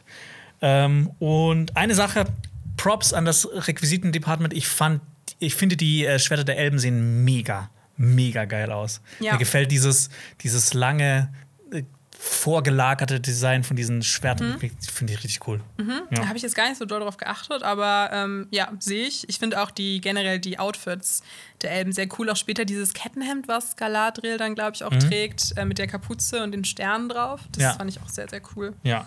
Und äh, genau, eigentlich wollen die Soldaten umkehren, aber Galadriel, wie gesagt, ist unnachgiebig. Sie schenkt sogar einem Soldaten ihren Umhang, weil es so zu doll St. Martin-Move. Genau. Und wir sehen ähm, äh, eine Festung im Sturm. Und zwar wahrscheinlich Utumno. Aber die durften es nicht Utumno nennen, weil die wahrscheinlich nicht die Rechte dran haben, das Utumno, Utumno zu nennen. Aber es ist Otumno. Okay. Die erste ja. Festung von Melkor, würde ich jetzt sagen. Ähm, genau, die wurde nämlich nie vollständig zerstört. Es wird nur erzählt, dass die Tore gebrochen und die Dächer der Hallen abgerissen wurden. Aber ich finde, so sieht es nicht aus. Ich finde, es sieht relativ intakt aus. Sehr intakt aus, ja. ähm, vielleicht ist es dann doch nicht um Tumno, aber ich finde auch, das macht am meisten Sinn. Aber nichtsdestotrotz sah es sehr cool aus. Ich fand, äh, ja. der Shot hat mich sehr überzeugt. Generell auch alle so Establishing-Shots, also Anfangsshots von ja. so Landschaften oder Städten, die haben das schon gut hinbekommen. Das haben sie wirklich ja. on point hinbekommen, finde ich auch. Ähm, da kann man nichts dagegen sagen. Ähm, auch sehr, sehr, sehr detailverliebt, sehr kleinteilig und das macht Spaß. Dann willst du das Bild anhalten, willst gucken, ah, was ist hier, was ist hier. Und auch die Architektur von ja. den unterschiedlichen, ne, was jetzt dann zum Beispiel Numenor vor Architektur herrscht später ja. oder jetzt hier. Ja. Ja, und dann gehen wir auch schon da rein und äh, es kommt zu einer, es wirkt fast schon so ein bisschen wie ein Horrorfilm, eine sehr finstere Atmosphäre. Und ähm, genau auf ihrer Rüstung sieht man auch diese Sterne, die du auch gerade erwähnt hast. Die sind ja immer sehr wichtig für die Elben, weil die ersten Elben, die jemals auf die Welt kamen, haben als erstes Sterne gesehen. Und so Licht und Quellen von Licht sind für Elben ja immer super wichtig. Mhm. Sonst hätten die auch nicht die zwei Bäume gehabt oder äh, hätten die Sterne so angehimmelt. Ja, oder ja. das äh, Erendil ist ja auch irgendwie zu einem Stern geworden. Genau. Basically. Ja. ja. Ähm, wir erfahren auch, dass die Orks oder irgendjemand sich mit den Mächten der unsichtbaren Welt ähm, befasst haben und ähm, wahrscheinlich so Magie, Blutmagie mhm. ähm, angewandt haben. Und das würde ja auch super passen zu Sauron, weil der wird ja auch immer mal wieder der Totenbeschwörer genannt. Ja, auf also jeden ne Fall. Necromancer. Was für mich aber neu war, ist, dass Orks auch ähm, zaubern oder dass sie auch vielleicht sich so ein bisschen an so Morgul-Magie sagt man ja das man manchmal auch ja. dazu, zu so schwarzer Magie. Und das habe ich dann auch nochmal nachgelesen, aber Gandalf spricht an einer Stelle auch äh, tatsächlich mal davon, dass auch Orks Zaubersprüche ah. ausprobieren. Achso, ich habe das Und nämlich anders interpretiert. Ach so. Dass, ne, die finden ja auch das Zeichen von Sauron, ja. dass er das da gemacht hat. Ach so, ich Und dass dachte, sie sich nur wundern. Ah, ich dachte irgendwie, dass aber das die gesagt auch hätten, interessant. dass die Orks sozusagen ja. rumgezaubert haben. Aber vielleicht habe ich mich auch vertan. Aber es kann beides ähm, sein, ne? Ja. Also es muss ja nicht sein, dass unbedingt Sauron, wobei der hatte doch schon seine Hand. Vielleicht. Oh, ich habe eine neue Theorie. Mhm. Sauron hat ja, wird ja immer beschrieben, dass er brennende, also dass seine, seine Hände so doll brennen. Mhm. Und mit denen hat er auch schon den, die eine oder andere Person umgebracht, die ich jetzt nicht spoilern will. Mhm. Ähm, und dass die so heiß brennen. Und vielleicht ist dieses Zeichen so in seiner Hand, vielleicht wurde er mal verletzt, vielleicht hat Finrod ihn so verletzt und das ist von der Wunde. Das kann natürlich auch sein. Das finde ich eine geile Theorie. ähm, ja, also ich fände es auch irgendwie cool, mir so vorzustellen, dass dann auch daneben dann irgendwie so Orks versuchen. Also ich, ich weiß nicht, ich habe noch nicht so oft Orks irgendwas so Schlaues machen sehen. Nee, und ich finde, so Zaubern ist ja schon irgendwie, ne, zumindest braucht man da ein bisschen was an Fähigkeit für. Mhm. Aber es wird ja auch noch einen Antagonist geben, der, ähm, der nicht der, Sauron ist, aber der auch, ein, der auch größer sein soll. Aber ja, aber der ist ja auch kein Ork, oder? Ich habe gehört, nee, ist ja so eine Art Dunkelelb. Ja, so irgendwas. Ja, so verdorbener Elb. ja. ja. Genau. Ähm, Galadriel, also gibt sich nicht zufrieden, die will noch weiter nach Norden. Ich weiß, weiß nicht, was sie noch finden will da im Norden. Mhm. Und ähm, Thondir heißt übrigens dieser Elb, der quasi mhm. ihr Pain in the Ass ist, Ach, der, ist, okay. sie immer wieder nervt. Ja. Äh, der will natürlich zurück, äh, zurück zum äh, Hochkönig der Noldor, zu Gil-galad. Und ähm, äh, Galadriel sagt auch, dass sie sich nach ihrem Zuhause sehnt. Ähm, aber, na, das Ding ist auch so ein bisschen, ich weiß nicht, ob sie jetzt von dem Zuhause in Lindorn spricht, wo jetzt die ganzen Elben leben, oder dem mhm. Zuhause Valinor. Aber das ist ja eigentlich nicht mehr so wirklich ihr Zuhause, weil als sie das letzte Mal da war, gab es ja noch die zwei Bäume und das war ja das war ja dann relativ schnell, dass die Bäume kaputt waren und sie dann abgezischt ist. Ja, und auch theoretisch, es gibt dann auch äh, Debatten darüber, wie das wirklich ist, aber es gibt auch die, ähm, diesen einen Fakt im Legendarium, dass sie dann auch verbannt wurde und eigentlich auch nicht mehr richtig zurück darf. Aber am Ende des ersten Zeitalters wurde dieser Bann, der auf den Noldor-Elben lag, wegen auch gewissen Sachen, da könnte man jetzt auch ein Special ja, drüber drehen. Ja, auf jeden Fall. Ähm, genau, wieder zurückgenommen. Also theoretisch könnte sie auch wieder zurück. Ja. Das ähm, ist aber auch so eine unklare Sache, weil ja. diese, diese quasi diese, ähm, wie, wie, nennt man das? Äh, Dieser äh, Bann? Äh, nee, wenn, wenn, wenn, wenn man davon befreit wird. Wenn, Ach so, Freispruch? Freispruch? Ja. Ach, wie, wie heißt Aufhebung? das in cool? Wie heißt das in cool? Äh, wenn du jemanden quasi freisprichst von allem, was auch der äh, Präsident so, ja, machen ja, kann. Ja, weißt du, welches Wort ich ja, meine? Ja, ich weiß, was du meinst. Irgendwas mit ah, Abla ab, nee, Ablassbrief ist so irgendwas aus, der, aus dem Katholizismus. Ähm, ich weiß, was du meinst, wenn man zum Beispiel so Gefängnisstrafen äh, erlässt. erlässt. Ja. Schreib es uns in die Kommentare. Weißt du es? Absolution. Absolution. Absolution? auch Doch, ganz. Das habe ich jetzt irgendwie gedacht, das nee. heißt Absolution. Ja, egal, ist, ist auch voll, ist vollkommen scheißegal, sorry. Aber das, das, mir fällt das gleich wieder ein, ich sag's okay, dir. Alles klar. Ähm, nee, da, da gibt es auch Theorien. Also, es mhm. ist auch nicht so klar, ob das so ist, weil ähm, die, die Anführer, die mhm. böse waren, die haben diese Absolution nicht bekommen anscheinend.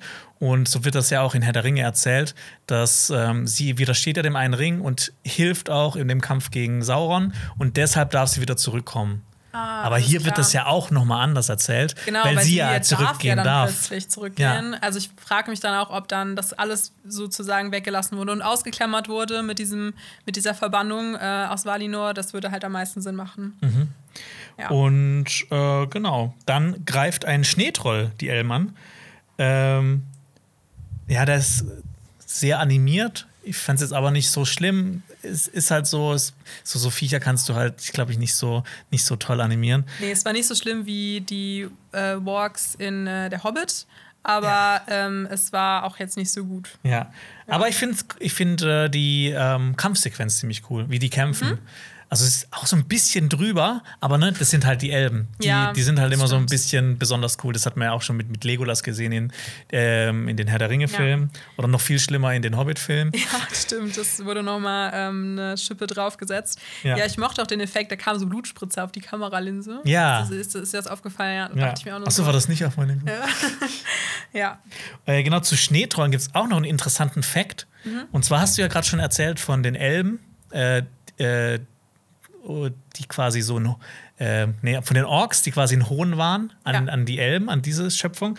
Und ähm, Baumbart hat anscheinend auch mal ähm, erwähnt, dass ähm, Schneetrolle quasi als Spott für die Ents von Morgoth erschaffen wurden. Ach Quatsch, okay. Was ich eigentlich auch ziemlich cool finde. Das finde ich auch spannend. Und Aber ähm, inwieweit denn äh, Schneetrolle Ents, also da sehe ich irgendwie nicht die Parallele, um echt also, zu sein. Also halt Trolle insgesamt, jetzt nicht unbedingt so, Schneetrolle, okay, aber, okay. aber Trolle insgesamt. Ja. Mhm. Weil ähm, Schneetrolle wurden von, von Tolkien nie wirklich so explizit in diese Welt reingesetzt.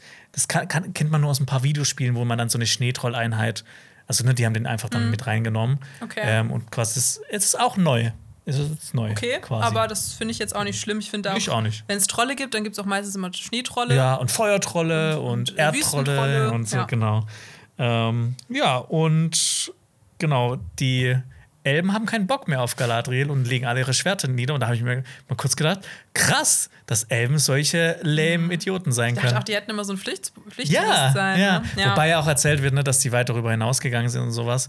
Aber ne, wenn du dann die später auf diesem Schiff siehst, wie die ihre Belohnung und denkst du dir so, ja, ja, ja. Mm, tu nur stimmt. so, als ob du was geleistet hättest. Wie viele Finger sind euch abgefallen? ja. Wahrscheinlich nicht genug. Ja. Äh, ja. genau, die trennen sich ja dann und legen ihre Waffen nieder. Das fand ich eigentlich auch eine ganz coole Szene, wo sie ja. dann so ihre Waffen irgendwie auf den Boden legen. Ja. Und äh, es wird dann nochmal Saurons Symbol gezeigt, vielleicht sein Handabdruck. Oder Morgoths äh, Morgoth drei Oder Mordor. Oder wir okay. werden sehen. Ja. Und dann kommt ja auch der Titel, oder? Ja. Genau, also da haben wir schon drüber geredet. The Lord of the Rings, The Rings of Power. Äh, sehr viele, sehr langer Titel und sehr oft Rings äh, drin. Ja. Fand ich, ich, ein bisschen umständlich. Haben wir ja. da schon drüber geredet, wie du den Titel findest? Eigentlich? Ähm, ich ich finde, es geht schöner. Ja. Aber es ist halt, ist halt in so eine Grafik, die da eingeblendet wird ich finde es gut, dass sie zumindest nicht hingeschrieben noch Amazons, The Lord of the Rings, Rings of Power. Jeff Bezos. Jeff Bezos, Amazons, Lord of the Rings, ja. ähm, äh, Rings of Power. Genau. So nee. wie Stephen Kings Dr. Sleeps Erwachen. Oh Gott, ja, das fand ich auch so richtig schlimm. Ähm, ich finde auch äh, catchy Titel immer besser, ähm, als dann irgendwie nochmal vorher zu packen, dass es auch eine Herr der Ringe abklatscht, also nicht abklatscht, sondern ähm, Prequel ist, äh, genau, aber wahrscheinlich auch wieder, um Fans eben abzuholen. Und dann sehen wir auch die Karte ähm, mit der Aufschrift Rovanion, die Wilderlande östlich des Anduin. Cool. Cool. Finde ich cool, ich mag ja. Karten. Ja, ähm, ich habe mich mittlerweile auch dran gewöhnt. Rovarion ist ja östlich des Nebelgebirges und äh, das ist von, zum großen Teil mit, äh, vom Düsterwald bedeckt, den wir auch mhm. aus Herr der Ringe kennen. Und äh, aus diesem Gebiet äh, kommen übrigens auch die Vorfahren von den Reitern von Rohan. Geil. Ja, genau. Und äh, wir sehen da zwei Figuren, die wir auch schon im Trailer gesehen haben. Und zwar zwei Wanderer mit ihren Elchgeweihen. Ähm, zwei Jäger. Genau, zwei Jäger. Und äh, sie gehen über so einen genau grasbewachsenen Hügel und reden auch darüber, dass äh, jetzt sie wahrscheinlich auch Wölfe gesehen haben. Die reden mhm. äh, irgendwie über so Geräusche, die sie im Hintergrund hören und ähm, Genau, äh, darunter fällt auch nämlich das Wort Harfoots. Und ja.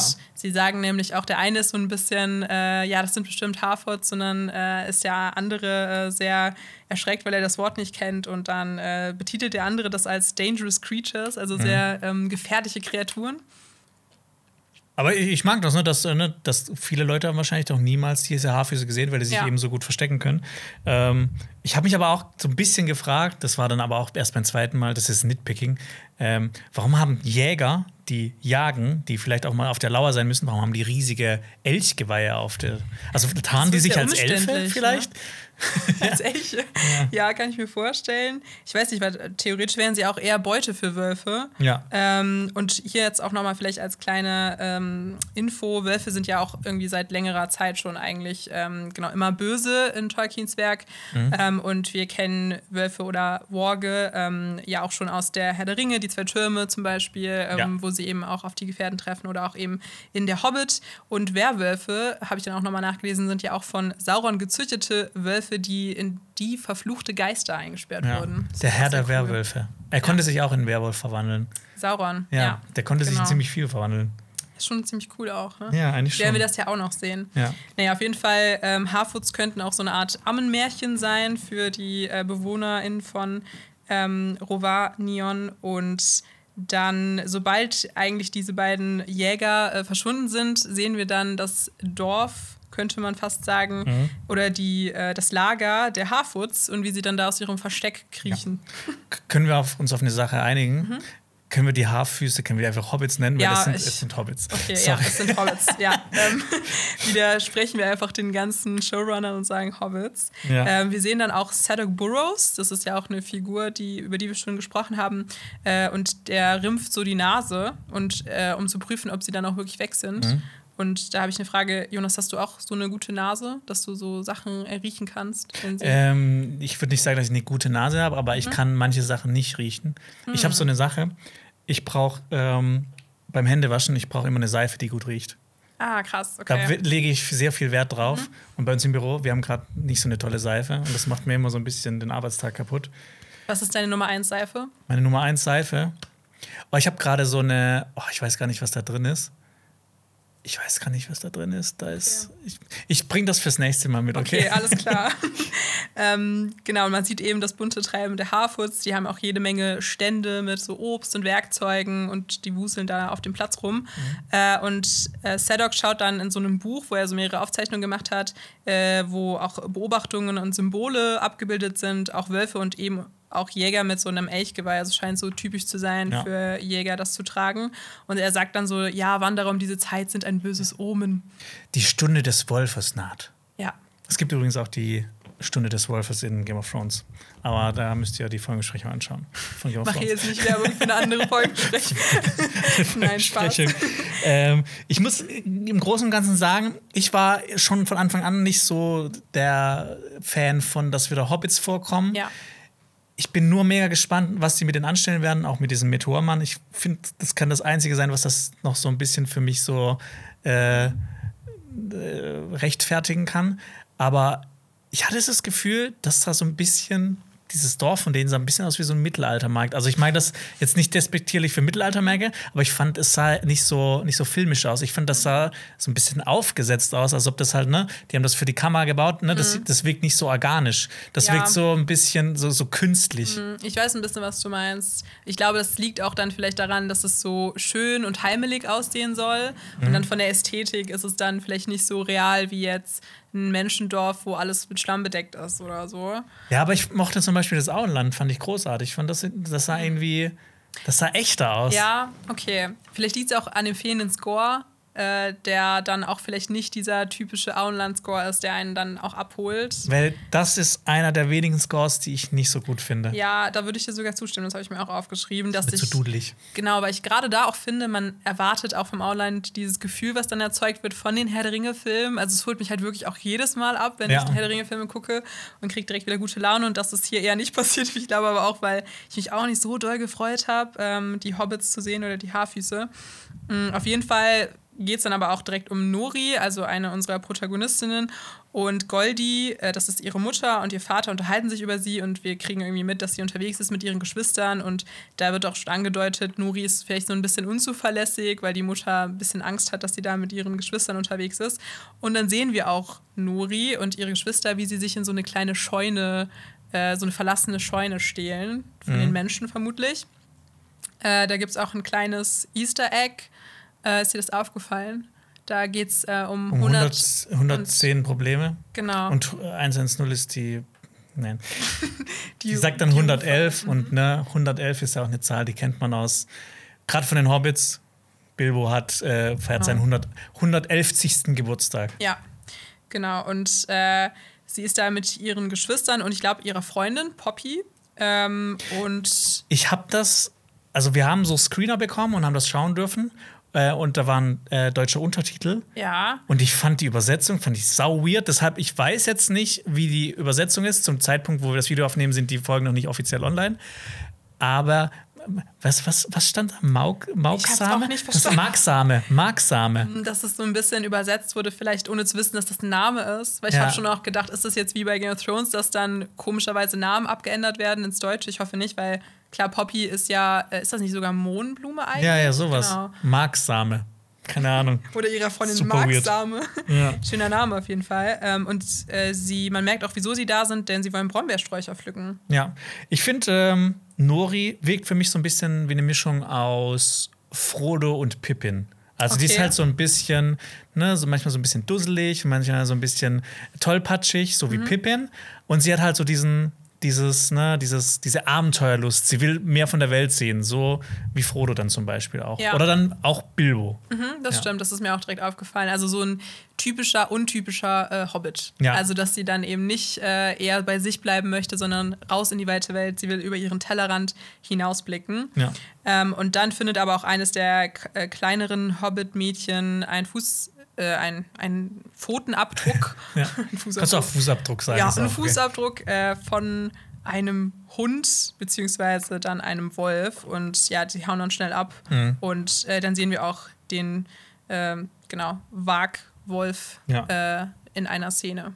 Ja, es wird ja auch jetzt schon zweimal etabliert. Einmal reden die Jäger über die Wölfe, dann siehst du es noch im Buch. Ähm, aber ich habe eine viel wichtigere Frage für dich. Wie geil wäre es denn, wenn du ein Hobbit wärst und so Erdbeeren hättest? Dann werden die immer richtig groß. Was sind ja. deine Lieblingsbeeren? Oh, gute Frage. Ich vermute Himbeeren, aber ich Beeren. bin auch ein großer Brombeer-Fan und als ich jetzt im Urlaub war, habe ich auch Brombeeren gepflückt. Hat auch so große, wie die in die Hand passen? Ich habe mich gefühlt wie in Hobbit. Ja. ohne es zu wissen. Genau, ohne es zu wissen. Was ist denn deine Lieblingsbeeren? Erdbeeren.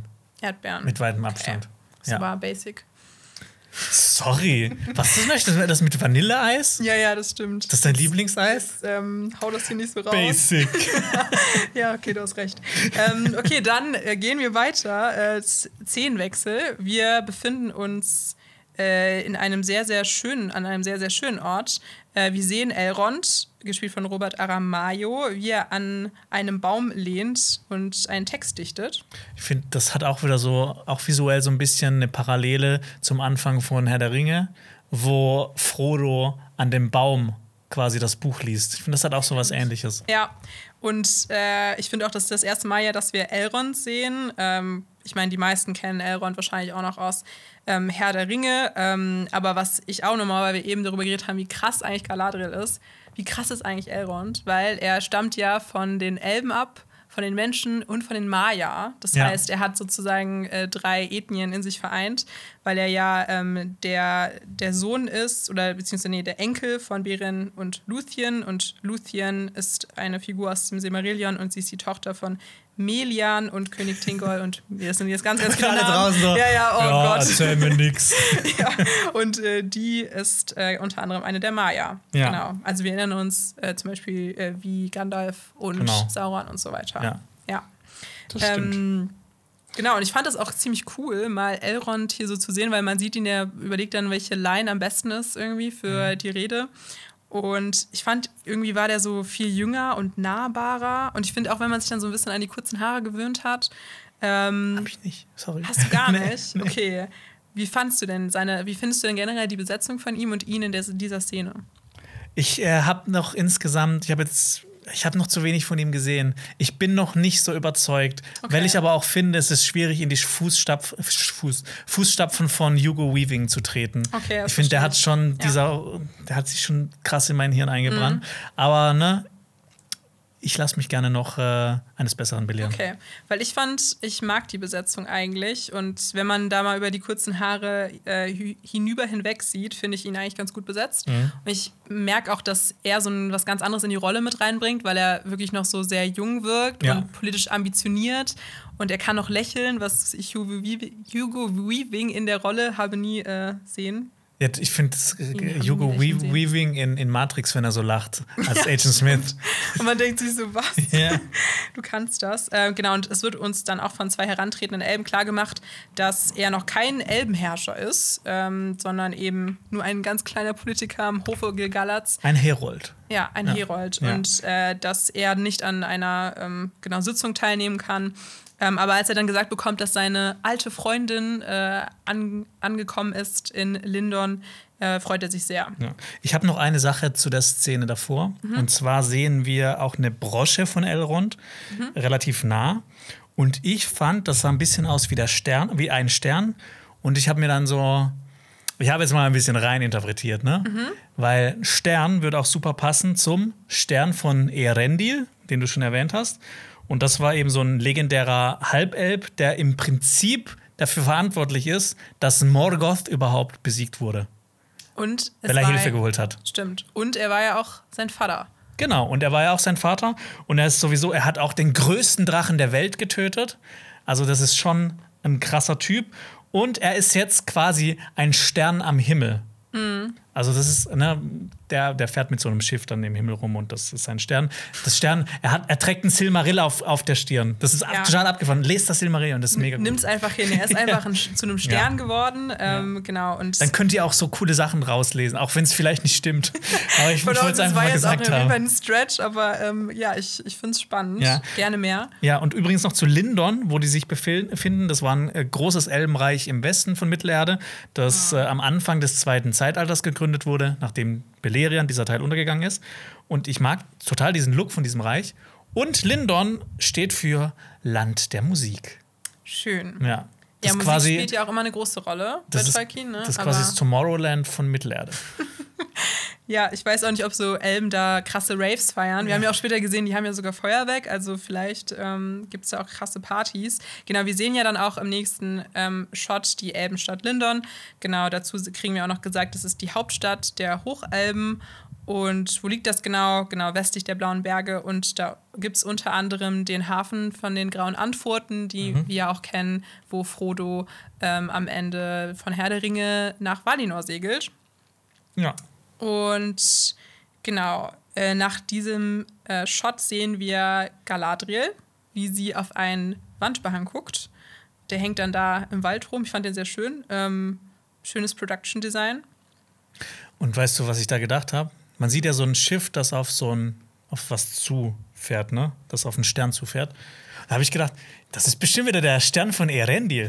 Es, hängt alles miteinander zusammen, das stimmt. Ja, oder es zeigt einfach, wie ein Schiff nach Valinor reinfährt. Vermutlich. Ich glaube, das hat mich auch vom Shot her genau an einen Shot später in der Episode erinnert, der genau auch von hinten auf das Schiff und man fährt nach Valinor. Also ich Ja, das ist, auch das ist ja quasi so, so dieses eine Ding, nach dem sich alle Elben sehen. Manche haben ja einfach noch Bock gehabt, ein bisschen in Mittelerde herum zu, zu streifen.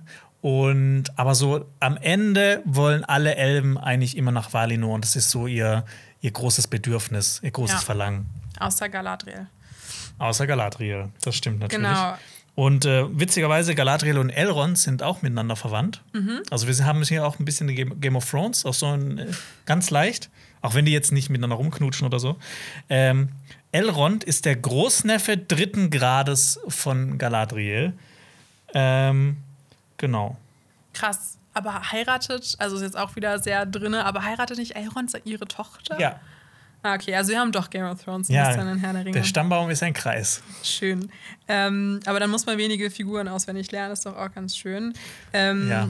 Genau, sie und Elrond unterhalten sich ja dann auch über den Wandbehang und sie reden auch über die Fahrt nach Valinor. Ja. Und Elrond sagt dann auch, man sagt, dass man bei der Überfahrt einen Gesang hört, einen, dessen Erinnerungen wir tragen. Und er sieht dabei so sehr sehnsüchtig aus. Ich mag es äh, auch, wenn so Sachen erwähnt werden und wenn man das dann später auch sieht, weil wir werden ja auch noch die Elben singen hören. Genau. Das äh, habe ich mir auch aufgeschrieben als Pluspunkt. Das fand ich auch eine sehr, sehr, einen sehr schönen Rahmen. Mhm. Ähm, und genau, er guckt vielleicht auch so sehnsüchtig, weil er kann sich ja theoretisch dann auch gar nicht mehr daran erinnern, weil er auch ähm, erst nach diesem Zeitalter geboren wurde, ja. wo die Elben in Valinor waren. Das heißt, er war nie in Valinor. Ähm, die einzige, die sich dann in diesem Moment daran erinnern kann, ist Galadriel. Ja, also sie hat schon einen krassen Altersvorteil. Auf jeden Fall. Und äh, sie hat ja auch dann ihre Mission, und zwar auch äh, Elrond zu überzeugen, dass sie dann äh, nochmal zu Gilgalad kann, äh, mhm. weil ihre Mission war ja so semi-erfolgreich, zumindest aus ihrer Perspektive. Ähm, denn sie sagt eben, dass sie Beweise gefunden hat, dass Sauron entkommen ist. Ja. Und sie will eine neue Armee von Gilgalad erbitten. Ja, so wie ihre letzte Armee. die, die fünf, fünf Elben da. Ja, stimmt. ähm, und Elrond sagt so ein bisschen, chill mal. Ja. Komm erst mal an, erzähl ja. mir mal von deiner Reise. Ja. Ähm, und ich finde auch, hier werden dann ganz schön eigentlich auch schon die Figuren gezeichnet. Also Galadriel hat eben keine Geduld. Sie will auch nicht ihre Zeit mit so Höflichkeiten verschwenden, sondern sie ist eben sehr besessen, wie du schon gesagt hast. Und Elrond ist hingegen Realist, er hängt da halt am Hof rum, ist mhm. Politiker in erster Linie, aber freut sich auch natürlich, sie zu sehen und will sie so ein bisschen beschwichtigen. Ja. Ich habe eine Frage an dich mhm. zu der Chemie von den beiden. Also, ehrlich gesagt, mich hat es noch nicht so überzeugt. Okay. Irgendwie haben, irgendwie haben die beiden für mich noch nicht so zusammengepasst. Hm. Also das okay. war jetzt nur so ein Gefühl. Ich weiß nicht, ob ich einfach so generell jetzt so ein bisschen pessimistischer bin, mhm. was das Ganze angeht. Aber irgendwie hat das für mich noch nicht so gefunkt. Die Chemistry zwischen den beiden ist noch nicht genau. so da für dich. Also ne, ich habe ich hab nicht diese tiefe mhm. Freundschaft gespürt. Okay ich weiß nicht, ich fand irgendwie schon, dass die gerade in diesen Szenen, das mich dann schon überzeugt hat, aber ich finde, da ist auf jeden Fall noch Luft nach oben. Mhm. Ähm, ich finde gerade so Kleinigkeiten wie dann später, wenn äh, Elrond so die Rede mitzitiert, mhm. die er geschrieben hat und sie dann so von der Seite hin so anlächelt. Also ich fand, das war dann schon ganz süß gemacht. Ähm, aber wer weiß, ich glaube, die haben, kriegen auch noch viel ähm, Screentime zusammen, dass das dann noch gezeigt werden kann. Auf jeden Fall. Ja. Ja. Genau. Ähm, Hast du hier noch zu was? Oder? Ich habe hier nichts mehr zu. Okay. Dann gehen wir weiter, denn wir gehen wieder zurück zu den Hobbits. Da habe ich mir schon gedacht, boah, ich habe jetzt schon keinen Bock mehr auf die Sache. ja, ich weiß, was du meinst. Ich muss aber auch sagen, was man auch jetzt in diesen Szenen sehen wird, ähm, ich finde es gut, dass sie so ihren eigenen Sprachstil haben und so mhm. auch so einen Akzent drauf haben, dass die halt da schon sehr drauf geachtet haben, dass diese Völker auch unterschiedlich klingen. Das fand ich sehr gut. Ja, und ich finde auch, man merkt ja auch, da passiert jetzt ja auch ein bisschen mehr was. Ähm, denn die, sie und ihre Mutter bereiten Schnecken zu. Buch. Magst du Schne Buch. Schnecken? Hast du schon mal nee. Schnecken gegessen? Nee. Okay. Ähm, du? Ich auch nicht. Nee. Ich bin ja Vegetarierin, also. Ja. ja. Ich bin auch überhaupt nicht drauf erpicht. Ich auch nicht so, die sehen auch nicht so appetitlich aus. Nee, gar nicht. nee. ähm, aber man kriegt auch in diesem Dialog mit ihrer Mutter mit, da, den haben wir auch schon, kennen wir auch schon aus dem Trailer, die Mutter erinnert sie nochmal daran, äh, Hobbits bleiben ja. bei ihren Hobbit-Angelegenheiten, die Menschen kümmern sich um ihre Felder, die Elben über, ich weiß es nicht mehr genau, ja. um Elbenkram und genau, sie sollen nicht so neugierig sein. Und da hat sie mich auch wieder sehr an Bilbo und Frodo und so weiter erinnert. Ja ähm, weil sie fragt dann ihre Mutter, hast du dich noch nie gefragt, was da draußen noch so schlummert? Beyond the Wandering. genau. Das, das, mag ich, das ja. klingt cool. Voll. Ähm, habe dabei eigentlich jetzt auch nichts mehr zu, zu sagen, außer dass äh, wir da auch ein bisschen merken, dass die Harfoots anscheinend so Wandervolk sind. Also sie ziehen ja. dann immer so von äh, wahrscheinlich Ort zu Ort. Genau, im Gegensatz zu den Hobbits, die ja schon sehr äh, auf ihr Zuhause, also ne, die, die schon sehr stationär sind und verwurzelt sind dann im Auenland. Ja, Genau. Finde ich, find ich so generell interessant. Also, ja, genau. Ähm, aber ich habe jetzt auch so generell, ich habe zu den Hobbits gar nicht so viel zu sagen immer. Ich finde, das hat sich schnell äh, auserzählt. Total. Also ich habe auch irgendwie dann überlegt, ob ich dann da noch mal, aber dadurch, dass die ja dann auch nicht wie richtig die Hobbits sind, dass man dann jetzt sagen könnte, okay, wie war das jetzt in den Hobbit-Film oder ähm, mhm. dann auch bei Herr der Ringe, was wird noch über die Hobbits erzählt, ist ja dann schon eigentlich noch mal eine ganz neue Abwandlung davon. Ja. Ähm, ja. Eine Sache habe ich mich noch gefragt. Mhm. Ähm, ich habe das Gefühl, dass es, das kann man wahrscheinlich auch mit, mit ähm, durch mehrere Gründe irgendwie so begründen. Warum tragen die so, so Nüsse und, und so, so Blätter auf dem Kopf? Das ist das so zur Tarnung? Ist das Schmuck oder ist das einfach nur, die sollen besonders aussehen und nicht wie Hobbits? Also ich direkt? finde, Tarnung würde am meisten Sinn machen, weil sie sich ja wirklich auch äh, fast im Gras verstecken und ja. so. Aber ich weiß nicht, ich finde, das sieht auch ziemlich bescheuert aus. Ähm, hat mir auch nicht so gut gefallen. Ja. Ja. Aber das ist, ne, das ist auch wieder ein Nitpicking. Ja, das stimmt. Lass mal, lass mal ein bisschen positiver sein, ja. was, den, was die Hobbits angeht. Gehen wir zu den Elben. Genau. da gibt es nämlich die Zeremonieszene mit Gil-galad. Also wir sind zurück in Lindon. Ähm, die ElbenkriegerInnen werden vom hohen Elbenkönig Gil-galad gekrönt. Und wir sehen ja auch zum ersten Mal dann Gil-galad, den hohen Elbenkönig, ähm, der letzte hohe König des Elbenvolks in Mittelerde. Und genau, wir haben ja häufiger auch schon über ihn geredet, jetzt auch in der Trailer-Besprechung. er hat mit Elendil zusammen das letzte Bündnis von Elben und Menschen angeführt, was wir im Prolog von Herr der Ringe auch sehen. Das und ist der Typ mit dem Speer. Genau, der hatte diesen krassen Speer, vor dem sich alle gefürchtet haben. Und er wird verkörpert von Benjamin Walker. Und er trägt die Rede vor, die zuvor Elrond geschrieben hat. Also er äh, klaut die Gedanken von ihm. Ich fand das auch ein bisschen, bisschen komisch Oder? so. Ich fand, das war, das wollte ich auch gleich noch sagen, ich finde, das ist die komischste Szene in, in, der ganzen ersten Folge. Ich fand, die war. Das passt so, überhaupt nicht zu Elm, ne? Ich fand, die war so fast satirisch irgendwie, ja. weil es wirkte so wie so eine Parodie, weil er dann davon stand und so mega viel Pathos und so bedeutungsschwanger. Mhm. Und mit diesem Wissen, dass er die Rede gar nicht selber geschrieben hat, wirkt er wieder voll der Dusch. ja. Ich finde, er ist so unsympathisch. Ja. Ähm, ich weiß nicht. Ja, er, er, sagt ja auch, dass er die Kriegszeiten hinter sich lassen will. Er ist so in diesem Fall dieser, dieser Präsident oder General, der nicht auf Galadriel hören will. Auf jeden so, Fall. Aber wirklich so überhaupt gar nicht. Ja. Der ignoriert sie ja quasi so aktiv. Ja, auf jeden Fall. Und ich finde auch, also vorher sehen wir noch, wie dann Elrond das auch so mitspricht. Und das finde ich dann auch nochmal beispielhaft. Ich finde die Serie oder was man jetzt schon in der ersten Folge manchmal sieht, dass manche Dinge so doppelt und dreifach erklärt werden. Also das finde ich, hätte ich jetzt auch nicht nochmal gebraucht, dass das dieselbe Rede irgendwie ist. Mhm. Ähm, vielleicht wird es dann auch ein bisschen äh, zu oft dann so ein bisschen die auf dem Silbertablett präsentiert, mhm. was dann jetzt letztendlich die Szene uns sagen will. Ja, Galadriel muss dann auch lächeln und das finde ich auch wieder eigentlich ganz schön, dass äh, man so die Beziehung der beiden dann da so ein bisschen heraus ähm, sieht. Ja. Genau, und Gellert ruft dann die Zeit des Friedens aus, blickt dann so ein drohend auf Galadriel ähm, und will ihr dann wahrscheinlich auch dadurch so mitteilen, so du musst jetzt akzeptieren äh, und äh, deine ja, Obsession mit Sauron ein bisschen ja. loslassen. Du hörst es auf zu nerven. Genau, hör auf zu nerven und beugt den Kopf. Sie macht es dann auch und äh, bekommt von ihm die Blätterkrone aufgesetzt. Und dann kommt die ein bisschen peinliche Stelle, finde ich, wo er so sehr bedeutungsschwanger die Arme ausbreitet und sagt, dass äh, sie zu den grauen Antworten geleitet werden, um dann nach Valinor segeln zu dürfen. Und das wird ihnen gewährt, ähm, was ich dann auch ein bisschen komisch fand, weil eigentlich äh, konnten ja Elben damals die ganze Zeit zu den ja, grauen Antworten also nach Valinor segeln. Ich habe mir auch gedacht, die haben die Gunst der Wala dahin zu gehen nach Valinor, nicht die Gunst von Gilgalad, von genau. dem König. ja. die, also so wie man es immer liest, die konnten sich einfach selber dafür entscheiden und konnten einfach hin, wann sie wollen. Ja. Das war so das Ding. Aber hier wird das ja so ein bisschen anders erzählt. Ich weiß nicht, ob das noch irgendwie, ob das jetzt einfach so gemacht wurde, dass, dass, dass diese diese Geschichte so funktioniert oder ob das noch irgendwie wichtig sein wird. Aber ich fand es einfach ein bisschen weird. Ich fand es auch mega weird. Ich finde auch dann in der Kombo mit so dieser, ähm, mit diesem Soundtrack wieder, der so voll reingeschallert hat ja. und seinen Worten, ich fand es war einfach ein bisschen drüber. Also hat mir gar nicht gut gefallen. Und ja, ja. ich frage mich halt auch, ob wir hier jetzt gerade wieder ne, zu tief drin sind und uns mhm. zu viele Gedanken machen oder ob halt den Leuten da draußen ne, einfach das so, hä, das ist doch nicht schlimm. Das stimmt, ja, ja also wie gesagt, schreibt es gerne mal in die Kommentare, ob ihr das auch ein bisschen cringe fandet oder ob ihr gedacht habt, boah, das hat mich jetzt ja. richtig mitgenommen. Und ich finde aber auch am Ende sieht man ja dann, äh, ja, habe ich mich gefragt, was macht Gandalf in Lindon? Weil es gibt ja so Feuerwerk.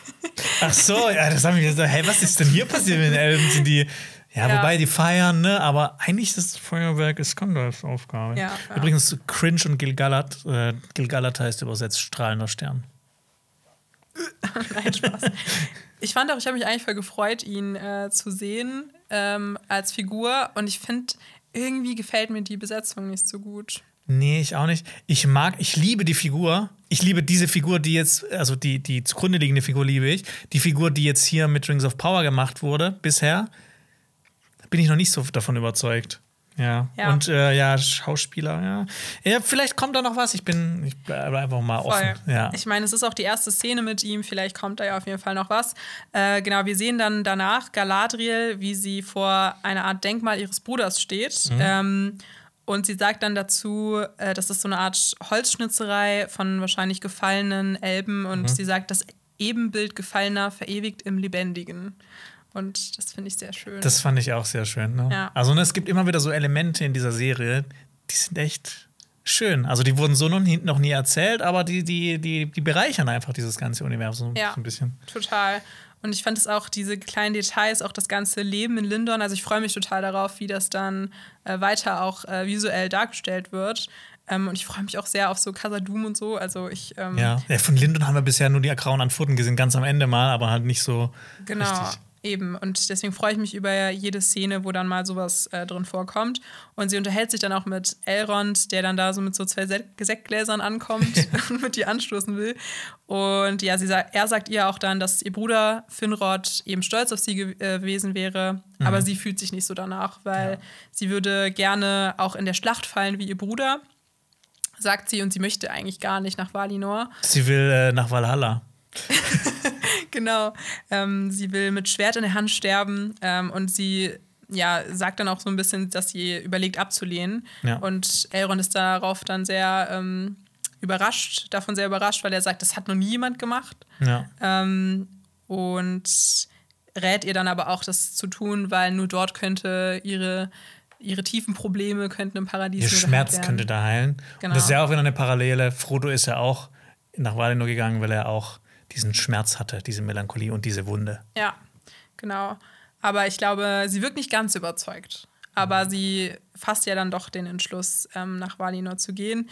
Ähm, ich, ich finde auch, ähm, er sagt ja auch explizit, dass das Böse fort ist. Und ich finde das halt irgendwie so, ne? Er ist ja auch so ignorant, ne? Sie hätte eindeutig Zeichen gefunden von Sauron. Der ja. ist da irgendwo, aber die sagen sollen, nee, ist er nicht. Ich finde auch, die ganze Folge ist gespickt mit so diesen bösen Omen. Also wirklich, ja. wir als Zuschauer kriegen es ja wirklich sehr ins Gesicht äh, fast geballert. Ähm, ja, aber ich weiß nicht, vielleicht will auch Elrond einfach glauben, dass Sauron nicht zurück ist. Ähm, mhm. Man kennt das ja, dass man sich davor so ein bisschen verschließt, aber ich fand es auch, ähm, also wenn das noch weitergeht, wenn jetzt der Meteor äh, war, da war und die immer noch Wieso?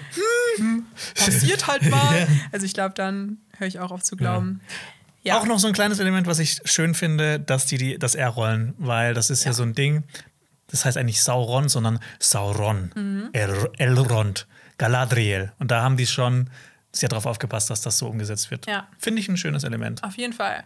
Ich habe mir auch extra in ähm, Vorbereitung, das sollte ich jetzt eigentlich nicht sagen, weil dann erwarten Leute total viel von mir, äh, irgendwie so Videos angeguckt, wie man die Namen alle richtig ausspricht. Oh ja? Ja, und äh, da gab es dann so Diphthonge und so weiter und so fort. Aber ja, ähm, ich bin immer noch ganz am Anfang. Ist Diphthong auch elbisch?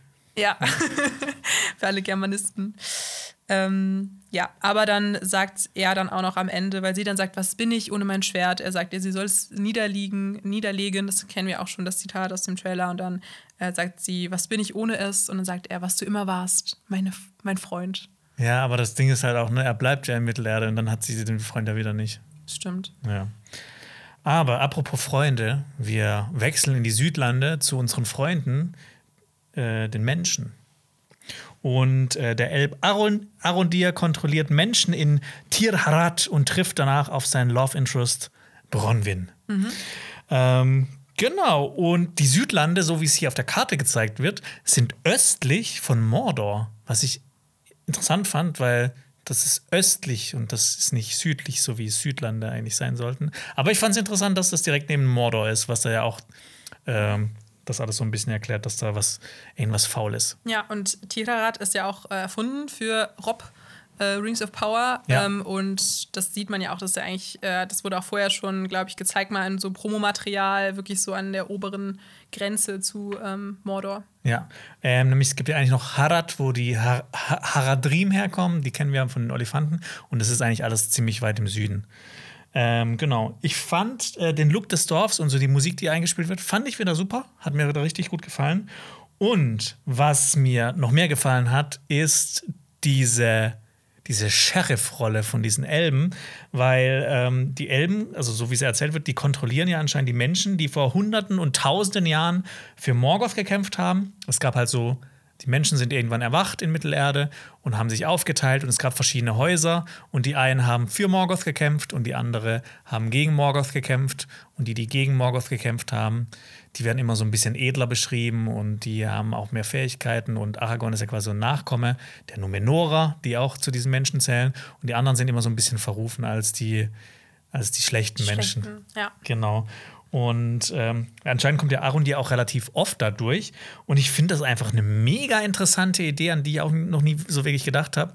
Ähm, und Elben werden ja immer so ein bisschen als edle Wesen dargestellt, aber hier sind die ja so ein bisschen halt auch die Unterdrücker, weil ne, seit hunderten tausend Jahren ist eigentlich nichts mehr passiert, aber trotzdem unterdrücken diese, mhm. diese Menschen. Ich finde, das hat auch so ein bisschen was also nicht das mit dem, aber so, so, so ein bisschen vom Vibe her wie so ein besetztes Land, so wie Deutschland in der Nachkriegszeit ja. so ein bisschen. Ja, so ein bisschen so diese Überwachung dann auch. Ja, die Entnazifizierung, sowas, ja. ja. Die Entmorgothisierung kann man schon Parallelen ziehen, finde ich. Und ich finde auch, dass man da dann ja auch merkt, wie, ähm, dass sie denen ja auch nicht so gut gesinnt sind, den Menschen. Und dann kann man ja auch Spannungen zwischen den Menschen und Elben merken. Und das finde ich sowieso immer ähm, voll spannend, wenn das dann so aufgegriffen wird und man das ja. dann auch sieht. Ähm, ja. Das ist, dass sie es den äh, Bösen nicht so einfach machen. Ja, das auch.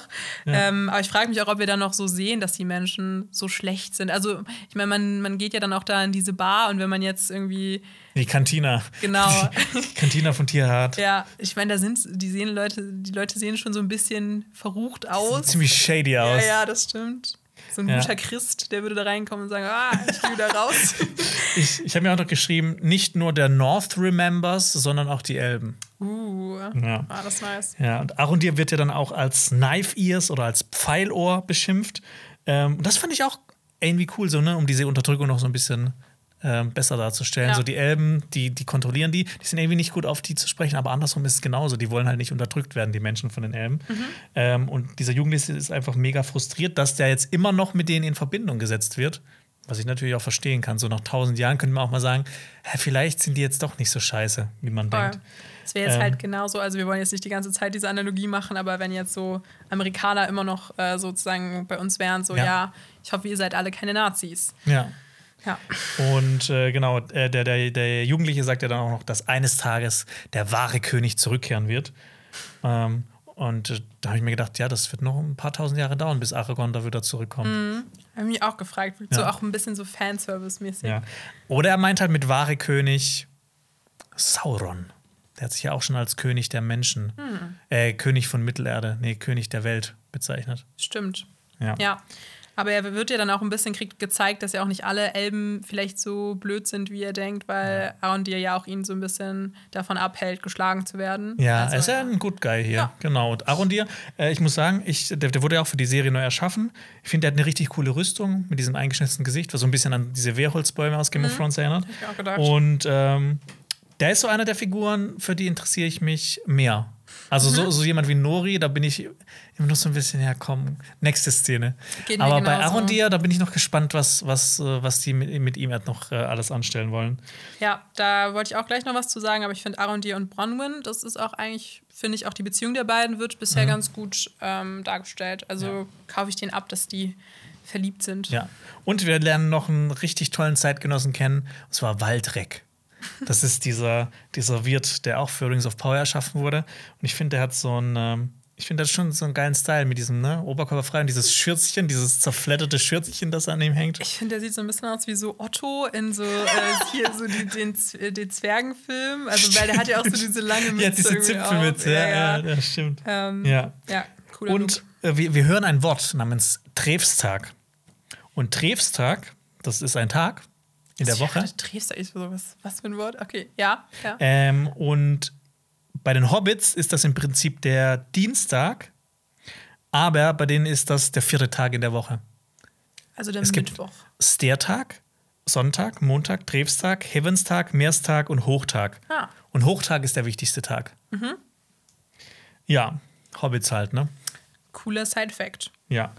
Und äh, genau, ähm, Achundir geht dann hinten raus, hat ja alles, hat die Lage gecheckt und trifft auf Bronwyn seinen Love Interest und von ihr bekommt er sogenannte Alfirin-Samen. Und Alfirin ähm, kennen wir schon, mhm. aber unter einem anderen Namen, zu, ähm, nämlich Simbelmyne. Mhm. Immer treu. Das ist dieses, diese Blümchen, die auf dem Grab, Stimmt, auf, den, den Gräbern, Gräbern ne? in, in Edoras wachsen. Diese, ja. diese schönen weißen Blüten, wo es auch diese tolle Nahaufnahme gibt äh, bei äh, Die zwei Türme. Ja. Ah, cool. Okay. Ja.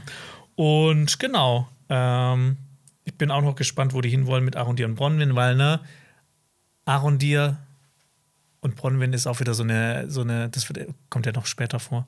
Ähm, steht in langer Tradition. Ja, steht in langer Tradition. Elben und Menschen. Ja, Aragorn und ähm, Arwen. Dankeschön, das ist mir gerade Arwen nicht mehr eingefallen. ja. ähm, genau, oder Beren und Luthien haben wir eben schon drüber geredet. Ja, da, da komme ich jetzt gleich noch dazu. Ja, ja okay. Ähm, genau, und äh, Arondias Kumpel Medor heißt er übrigens, mhm. der gibt ihm auch so eine kleine Stand Standpauke. Und wir erfahren, dass Elben anscheinend stinken können. Das fand ich auch sehr lustig. Nach verrottenden, verrottenden Blättern. Aber macht irgendwie Sinn, finde ich ja, auch. Ist doch Kann schön. Ich mir irgendwie vorstellen, ja, ja. Ich mag auch die Dyn Dynamik zwischen den beiden. Weil ich finde, Arondi ist ja so ein bisschen so dieser grummelige, so dieser Jon Snow. Äh, ja, so typ. no Bullshit. Genau, ja. so nach dem Motto, ich bin die ganze Zeit schlecht gelaunt und alles ja. ist blöd und Meadow ist so ein bisschen lustiger. Ähm, ja. Aber er sagt ja dann auch, äh, ja, das ist keine gute Idee mit Bronwyn, weil zwischen Elben und Menschen das ist nie gut gegangen. Genau, das ist nämlich jetzt in der nächsten Szene, äh, wo dann Arondir und äh, Medo auch von dem Frieden erfahren. Wir sehen auch einen Wachturm in der Landschaft. Fand ich, das sieht super gut aus, ne? Ja. Super, äh, so totalen, super totalen können die echt gut. Und ähm, genau, es geht um diese zwei Vereinigungen zwischen Elb und Menschen, die in einem Trauerspiel endeten, nämlich dem Tod. Und ähm, das stimmt nicht.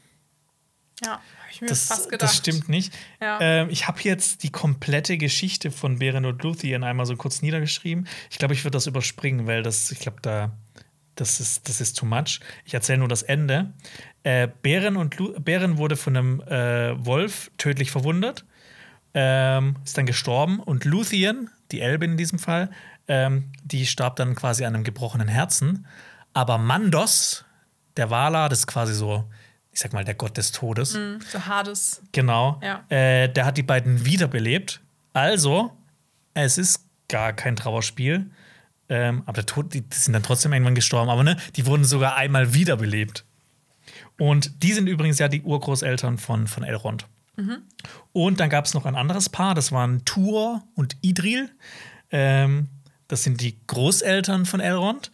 Und Kurzfassung: ähm, Tuor sollte später als einziger Mensch in Valinor leben, also unsterblich, kein Tod. Also erzählen die Bullshit. Ja, okay. Aber wer weiß, wie das so in der, weißt du, wirklich so im Narrativ der Elben abgespeichert wurde. Ich also find, du, du, vielleicht wissen die die wahre Geschichte nicht, oder? Genau, oder vielleicht, ne, ich würde schon aber auch argumentieren, die erste Story, also wenn man dann stirbt und wiederbelebt wird, gibt schon Besseres, aber ich sehe, dass das auf jeden Fall nicht äh, getreu der Lore ist. Die sind quasi Jesus. Die sind zusammen Jesus. Ja, na gut. Ist schon positiver als Tragödie. Ja. ja. Dann sehen wir eine richtig clevere Elbentreppe, eine Elbenleiter. Aha. Die fand ich richtig cool. Boah, da kann ich mich nicht mehr dran erinnern. Diese, diese versetzten Streben, wo man einfach so hochlaufen kann. Okay. Das fand ich cool. Krass. Krass, ja. dass du die Treppe aufgeschrieben hast. Ja, ich fand das, äh, also nicht Treppe, diese Leiter, die nach oben ah, führt. okay. Ach so, die, zu die dem so versetzte, ja. ja. Du doch, musst doch, halt doch. nicht, ne? Du musst, ja.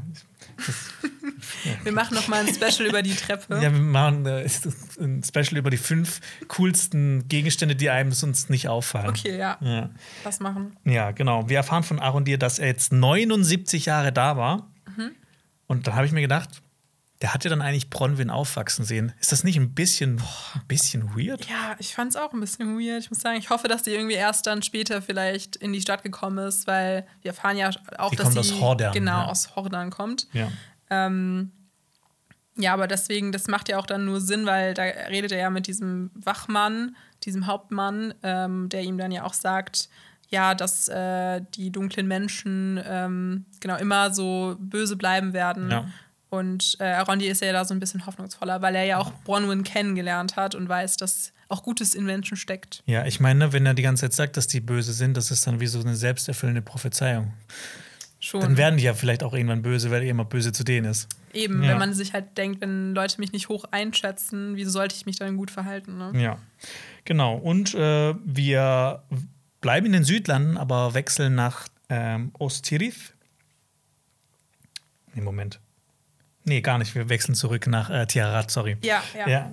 Ähm, ich habe es nur hier falsch aufgeschrieben. Ach so. Äh, genau, Bronwyn und Theo treffen auf Arundir, doch ein Vorfall mit Kuh lässt sie nach Hordern reisen. Mhm. Äh, genau, Theo ist auch eine neue Figur, die wahrscheinlich auch eine größere Rolle spielen wird. Das ist dieser, dieser Junge mit dem, mit dem Pflaum. Ja. Ich habe, als ich den zum ersten Mal gesehen habe, war ich so ein bisschen, okay, was, was ist das jetzt für ein Bubi? Ähm, Genau, ich war erstmal nicht so überzeugt, aber es hat sich so ein bisschen geändert. Ich, find, ich mag seine Stimme voll gern. Ich finde, er hat so eine. mega tief. Ja, ne? er hat so eine ja. richtig tiefe Stimme. Ich weiß auch gar nicht, wie alt er sein soll, aber ich finde, der könnte jetzt 15, auch alles sein zwischen 14. 15. Echt? Ich hätte jetzt doch jünger geschätzt. Ja. Aber ich meine, irgendwas in so einem ja. Tweenie-Alter. Und wir merken auch, dass er auch eine Abneigung gegen Elben hat. Ähm, genau. Und. Ähm, dann kommt zuerst Arondir und Bronwyn geht auf ihn zu. Mhm. Und dann wird auch noch hinten, also die hat zwei Haustüren anscheinend. Fand ich interessant. Genau, ja, es war auch. ist, ja, zwei Haustüren die, und die, die Elben. Ja, die Elbenleiter. ja, ähm, ja, voll. Ähm, ja, die zwei Haustüren, das, das ist auf jeden Fall das Krasseste. Was, was aber mich mehr interessiert hat, war die Kuh weil die äh, ist ja irgendwie ein bisschen verdorben. Also die hat ja anscheinend so ein bisschen zu weit äh, östlich gegrast. Mhm. Äh, das, die bringt dann so einen Mann äh, genau an Bronwyns Tür, weil Bronwyn ist ja eine Heilerin ja. und er fragt auch, ob sie auch Tiere heilt. Äh, genau, und dann gibt es so eine eklige Szene, wo dann Arondir so die Kuh melkt und dann kommt dann da irgendwie so schwarze so schwarze Pampe raus, ja. Genau. Ja, und es wird ja. ja. auch, es wird ja auch, die sprechen ja auch in dieser, in dieser Kantina, sprechen die auch über so vergiftetes Gras. Ja. Vielleicht kommt das auch daher. Aber ich fand es witzig, dass dieser Typ nicht mal versucht hat, ne? Die sah ja, diese Kuh sieht ja aus, als ob die vollgesogen ist mit Milch, dass er nicht mal testet. Mhm. Und dass erst dem jetzt auffällt, dass das schwarzes Zeug aus ihr rausläuft. Ja, die arme Kuh. Aber es ist auch wirklich wie dieser Ticker, könnte man eigentlich so unten im Bildrand einblenden, wie viele böse Omen es in dieser Episode gibt. ja. Also es ist wirklich so das äh, 30. Gefühl. Und das Mal. ist Schokocreme und das ist eigentlich ein gutes Ohm. Ja. Auch, es ist Milka, eine Milka-Kuh. Ja, genau. Ja, ja. ja. ja und äh, Bronwyn beschließt dann, mit Arundir mitzukommen, ähm, weil genau in Hordern soll sich das ganze Böse mhm. abspielen. Ähm, wo ich mir gedacht habe, ja, der wäre jetzt alleine schneller wahrscheinlich gewesen. Was soll ja. sie jetzt da groß ausrichten? Aber klar, sie kommt aus Hordern, sie will ja. wissen, was da passiert ist. Ich habe mich auch ein bisschen gefragt, die lässt dann da so ihren Sohn alleine zurück und ist ja. so, also ohne ihm Bescheid zu sagen, auch so, ja, ich komme mit. Ja, und Tschüss. ohne die Kuh zu heilen. Stimmt, ja. Ja, und ähm, wir wechseln dann auch gleich zu ihrem Sohn. Der und ein Freund von ihm finden ein Schwert von Sauron, habe ich jetzt einfach mal, mal, mhm. mal, genannt. Das ist ja derselbe Typ, der vorher so Elbenhasser war, ne? Genau. In der Bar. Ja, ja. genau. Das, äh, wahrscheinlich hat das ein bisschen abgefährt auf Theo. Ähm, genau, wir erfahren, dass äh, der Vater von Theo anscheinend abgehauen ist. Und äh, ja, Theo ist irgendwie auch nicht so wirklich im Reinen mit sich selbst. Und ich bin gespannt, ob dieser Vater, ob das noch so ein Element wird, ob der zurückkehrt, ob der irgendwie böse geworden ist oder Vermute. ob der so ein Bösewicht ja. ist. Weil, ne, er findet ja auch dieses Schwert und dieses Schwert ähm, er hat ja so diesen Harry Potter Zauberstab-Moment, wo, wo dann seine mhm. Haare wegfliegen und er das Schwert anguckt. Ja. Und das Schwert, das, als ob das Schwert ihn gewählt hätte genau, oder sowas. Ja, ich finde das auch spannend. Das ist natürlich auch eine Trope, die man kennt. So, der Vater ist tot. Das bedeutet meistens irgendwie, er war wie jemand Wichtiges oder ja. wird nochmal eine wichtige Rolle spielen. Aber ich finde auch, sowas zieht bei mir auch immer, wenn dann äh, ja. die Bestimmung von Theo äh, sein wird, vielleicht ja sogar böse zu werden. Man weiß es nicht, aber ich finde, das Schwert wirkt auf jeden Fall nicht nach nee. was Gutes. Ich habe auch das Gefühl, dass Theo auch eher so jetzt in die Richtung des Bösen geht. Ja. Ja. ja Fände ich cool, wenn sie das auch durchziehen, vielleicht. Auf also nicht, Fall. dass er dann, er kann das Böse überwinden und äh, bla bla bla rettet seine Mutter oder sowas, sondern äh, vielleicht tötet er seine Mutter. Und ich habe eine Idee, wer vielleicht sein Vater sein könnte. Ja, hau raus. Sauron. Boah. Nee, das fände ich aber, das, das wäre aber richtig. Das ist so dieses, oh ja, mein Vater ist Voldemort. äh, nee. Ich weiß nicht, aber ja. Mhm. aber ja. Mhm. Vielleicht. Ähm, aber ich muss auch da sagen, da kam mir auch wieder ähm, vom Soundtrack her dieses. Dieses Dunkle, man, ja. Genau, dieses ja, Dunkle, ja, dieses Sauron-Theme habe ich es jetzt mal genannt. Ja. Und das, da hatte ich schon ein bisschen Gänsehaut. Ja, das, das äh, finde ich auch. Also Musik ne, kann man wenig aussetzen in dieser Folge. Ja.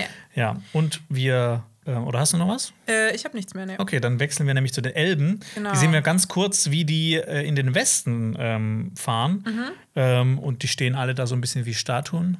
Ähm, und gefragt, wer lenkt eigentlich dieses Boot? Aber wahrscheinlich wird das durch die Magie von Valinor wie auf so einer, auf so einer Spur einfach da hingezogen. Genau, aber das ist auch nur eine ganz kurze Szene. Mhm. Und danach äh, sehen wir wieder Lindon. Ja, und, Und- Gallert, das Ja. Arschloch vom Dienst. Genau, das Arschloch von Dienst, das sich dann auch mit Elrond unterhält.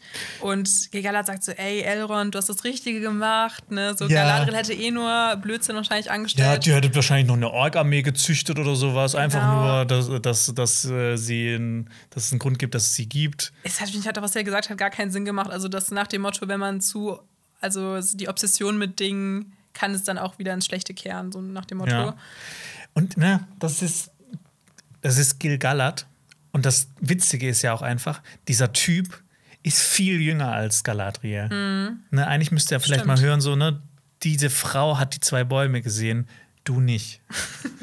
So nach dem Motto, äh, kenne deinen, keine deine Stellung, kenne Ja, deinen Platz. Sind ja, auch beides äh, Noldor-Elben. Mhm. Und er ist jetzt der, ne, der, der große Hiopai bei den Noldor. Aber eigentlich wäre vielleicht Galadriel besser gewesen für die Rolle, weil sie ist halt einfach viel älter und hat mehr ja, Erfahrung. Auf jeden Fall. Und sie hat ja eigentlich auch in Herr der Ringe, ich weiß gar nicht, ob das jetzt hier aufgegriffen wird, nochmal in Mhm. der Serie, eigentlich auch ja so seherische Fähigkeiten. Sie kann ja sogar so in die Herzen von Menschen schauen Ja. Und ja auch bewerten, äh, was sie in Wahrheit fühlen oder was ihre wahren Wünsche sind. Ähm, also sie ist schon krass. Eigentlich Ja. krasser als Gil-galad, ne? Ja. könnte man argumentieren. Auf jeden Fall. Ähm, aber Gil-galad erzählt dann Elrond von Celebrimbor und Ja. fragt dann Elrond, Ach, Celebrimbor, da freue ich mich. ja. Und Elrond ist genauso ein Fanboy von Celebrimbor wie du, weil er sagt dann so, natürlich habe ich von ihm gehört, das ist der größte Schmied äh, und der fähigste Schmied, äh, genau, der ganzen Elben. Und dann wird sozusagen Elrond von Gil-galad geschickt, um Celebrimbor zu helfen, denn der hat anscheinend Großes vor. Also es gibt ein neues Projekt und bei dem soll Elrond ihm helfen. Ja. Kurz nochmal, um so ein bisschen auch das Alter von Cele- Celebrimbor einzuschätzen. Mhm. Der ist ähnlich alt wie Galadriel, aber sieht halt ein bisschen älter aus hier, ne?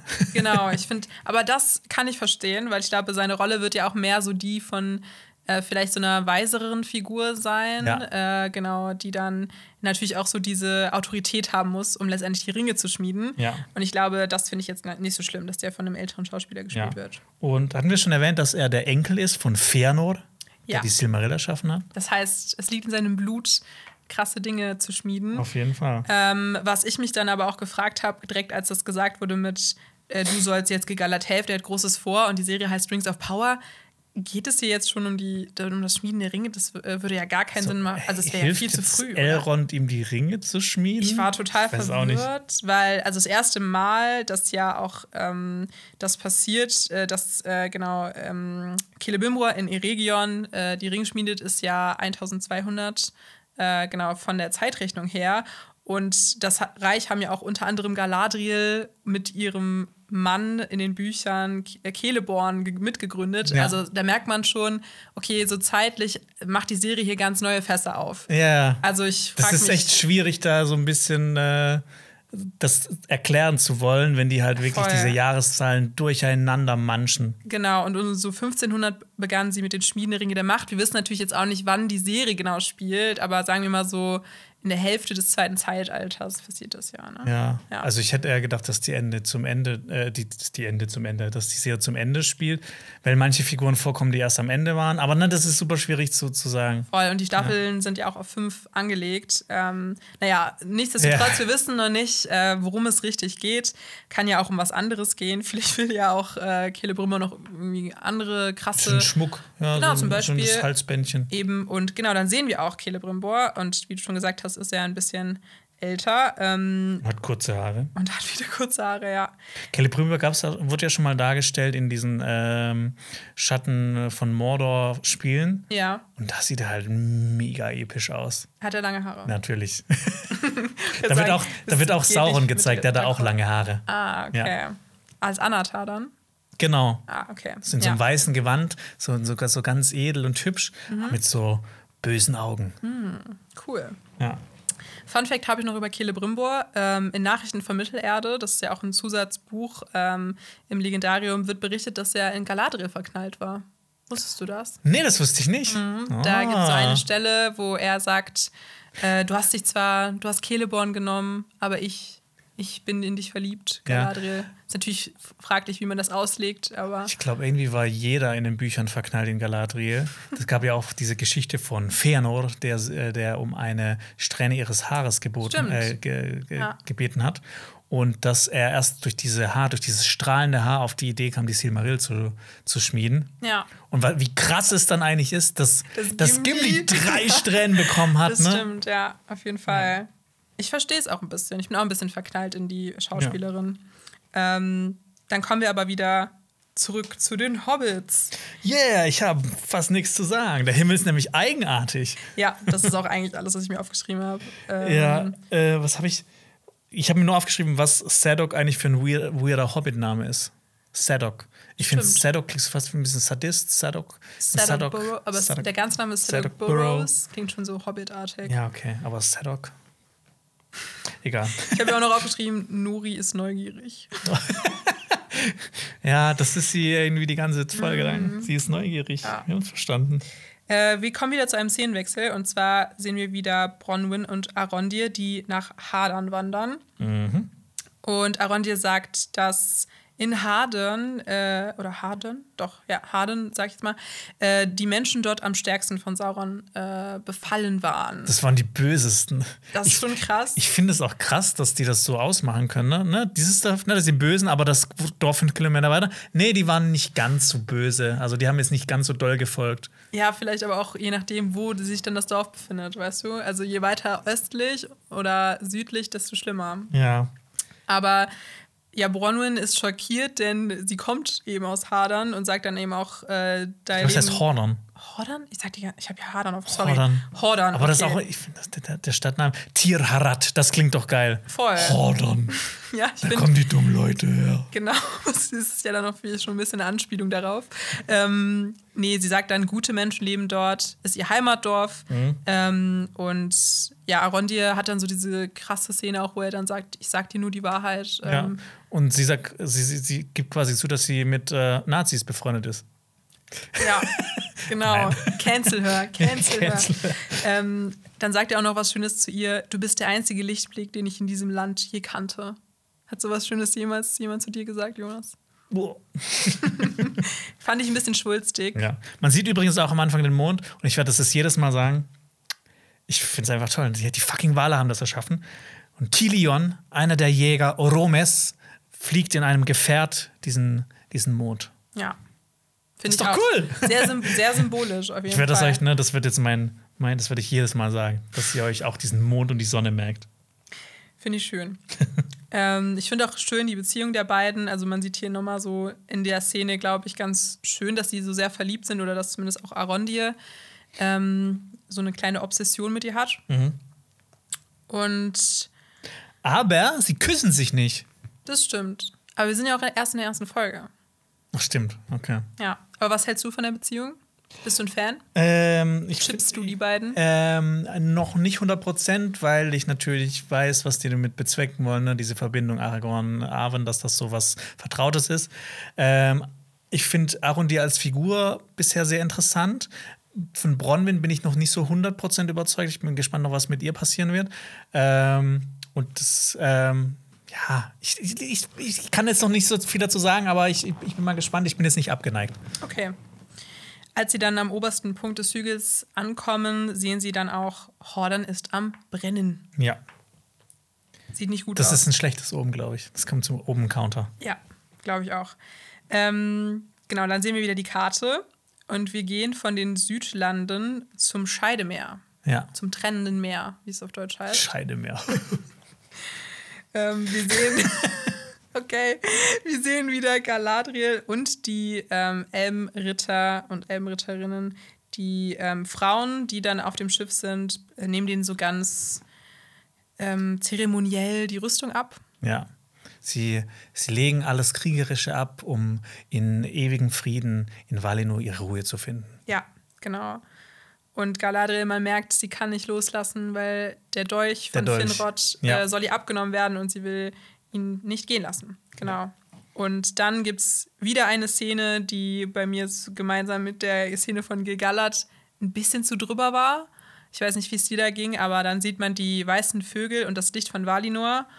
Und dann fangen die Personen an, auf dem Schiff zu singen. Also bis die gesungen haben, fand ich es cool. Okay. Ich bin mir noch nicht so hundertprozentig sicher, ob ich das mit dem Singen so cool finde oder ob das ja. einfach ein bisschen zu sehr vor Kitsch getrieft hat da wäre ich eher dabei, glaube ich. Aber ich fand es schön, weil es dann wieder, haben wir eben schon erwähnt, äh, das wurde ja schon mal erwähnt, dass ja. man sich an diesen Gesang dann erinnert, an ja. dieses vergessene Licht aus Valinor. Ähm, und dass das dann hier passiert, fand ich cool. Aber die Szene an sich, wie die inszeniert ja. war, war für mich einfach zu viel. Ja, also ich bin kein Elb, aber ich kann mir vorstellen, dass Elben das ziemlich toll finden. Ja, die deshalb sind ja generell. deshalb ist es auch okay. Ich muss es nicht toll finden, die Elben müssen es toll finden. Das stimmt. Ja. Genau, und da sieht man eben diesen Shot äh, von dem Schiff von hinten, der an diesen Wandbehang Anhang auch erinnert. Wieder ein, eine, ein schöner ähm, Rahmen äh, mhm. zu der Handlung davor. Und sie erinnert sich dann aber auch mit dem Blick auf den Dolch an die Worte ihres Bruders. Und dann kommt wieder dein Lieblingszitat. Weißt du, warum Stein. ein Schiff schwimmt und ein Stein nicht? Ja. Ich, äh, eine Sache habe ich mir auch noch ein bisschen gewundert. Warum leuchtet Valen nur so krass? Weil Valinor wird auch nicht mehr von den zwei Bäumen beleuchtet, sondern von der Sonne. Mhm. Aber das ist jetzt das ist jetzt wirklich vollkommen egal. Aber es ist so eine kleine Sache, die ich mich gefragt habe. Ja, sehe ich. Ist wahrscheinlich aber auch einfach nur ein Symbol für Heiligkeit oder so. Ja, Erlösung. Für crazy Heiligkeit. Ja, genau. Ähm, dann kommt es auch zu so einer Parallelmontage aus Szenen, wo dann, nämlich das fand ich ganz cool. Also, das habe ich mir aufgeschrieben als nice gemacht, weil man nice, gemacht. nice gemacht, Ausrufezeichen. Da sieht man eben so im Zwischenschnitt, äh, wie die, der Meteor, mhm. den wir ja auch schon viel Material vorher gesehen haben, auf die äh, auf Mittelerde zusteuert und äh, unter anderem Figuren, die wir jetzt alle schon kennengelernt haben, Gilgalad, mhm. Celebrimbor, Elrond in Lindon und Bronwyn und Arondir den Meteor beobachten und Galadriel eben die Entscheidung trifft, nicht nach Valinor zu gehen. Ja. Ähm, zwei Sachen dazu. Einerseits, das haben die geklaut von Game of Thrones Staffel 3 als den Meteor über den. Äh, egal. Äh, nee, ähm, für mich hat sich natürlich die Frage gestellt, ne, was, was ist dieser Meteor, dieser Meteormann? Aber noch viel wichtiger, woher kommt der? Und ich finde, das kann man eigentlich ganz einfach dedizieren, mhm. weil ähm, so wie es geschnitten ist und so wie es dann auch Sinn ergibt, weil da fliegt ja keine Kurven oder so, ähm, sowohl Gilgala zieht ihn in Lindon, ganz im Westen, und äh, bei Nori landet er relativ weit im Osten. Das heißt theoretisch, dass der von Valinor aus irgendwie kommen muss. Ah, Hätte ich jetzt gesagt. Aus, oder aus ja. der Richtung von Valinor. Das macht, glaube ich, sogar ein bisschen Sinn. Und ja. ich finde, das würde auch mit einer Theorie äh, übereinstimmen. Ja. Äh, da reden wir gleich vielleicht noch ein bisschen drüber, wenn wir über den Meteormann sprechen. Ja. Ähm, Genau, und sozusagen mit der Szene, wo sie dann die Entscheidung trifft, ins Wasser geworfen zu werden und von dem Elbenschiff ähm, zu springen, wird sie steckt der, der Meteor auch ein. Ja. ja. Sie ist der Stein, ja. Ach genau, und wir kriegen ja auch noch mit, was äh, Finrod ihr gesagt hat. Ja. Ähm, was sagt er? Habe ich mir nicht aufgeschrieben. Habe ich mir auch nicht aufgeschrieben. Irgendwas so, mit Stein. Ja, das ist so unwichtig. Nee, man muss manchmal die Dunkelheit berühren. Stimmt. Um, ja, um das erfassen zu können. Stimmt, du, ja, genau. So, so ein bisschen, ne, du musst deinen Feind kennen, um ihn auch bekämpfen zu können. Ja, oder auch wenn wir wissen erst, wenn wir so kurz davor sind, Fehler zu begehen, ja. was das Richtige ist. Ja. Ähm, genau. Und wir sehen auch kurz Ends, ne? Ja, wir sehen Ends. Wir sehen Ends. Ja, krass. Ja. Finde ich cool. Finde ich ähm, auch cool. Ich bin nur gespannt, ob das noch wichtig wird. Ich hoffe. Also in, im ersten ich will Zeitalter. Endfrauen sehen. Ich meine, wir haben Elbenkinder gesehen, dann dürfen wir auch Endfrauen sehen. Eben, und ich finde das auch ganz spannend, weil das ist ja auch so eine Zeit, wo die Endfrauen ja verschwunden sind. Ähm, weil im ersten Zeitalter war das ja ganz normal, dass Ents überall in Mittelerde rumgelaufen sind. Auch und wenn die auch nie irgendwo so wirklich erwähnt werden. Stimmt, aber das ist äh, auf jeden ist Fall egal. Kanon, ja. ja. Und dann kam es so eine, zu einer Entfremdung der Endmänner mit, dem Endfrau, mit den Endfrauen und Endfrauen zogen sich dann in ein Gebiet zurück, das dann von Sauron verwüstet wurde. Das wurde dann die Braunen Lande genannt, oder? Genau. Ja. Und deshalb ist es auch im dritten Zeitalter so, dass die Ents ein schwindendes Volk sind. Mhm. Ja. Und dann sehen wir noch eine Szene von Gilgalad. Ein Blatt fällt vom Baum, es ist verdorben. Ein schlechtes Omen. Tick. Und dann kommen wir zu einer Szene mit Nori, denn äh, sie ist dort, wo der Meteor eingeschlagen ist, ganz in der Nähe und um den Meteor herum brennt es. Und wir sehen dann auch, wie Nori auf den Meteormann hinzutritt. Genau. Mit einer unheilvollen Musik im Hintergrund. Ja, jetzt gibt es ja viele Theorien, Ne? Also, aber das Wichtigste an äh, die, Frage, die große Frage ist ja, ist er böse oder ist er gut? Und ne, wenn man sich überlegt, der kommt aus Richtung Valinor, wird man einfach denken, der ist gut. Mhm. Also gutes Ohm. Aber gleichzeitig gibt es so eine Totale, die auf ihn drauf zeigt. Und das sieht aus wie ein brennendes Auge. Ja. Und das ist ein schlechtes Zeichen, weil brennende Augen, das ist so Saurons Spezialität.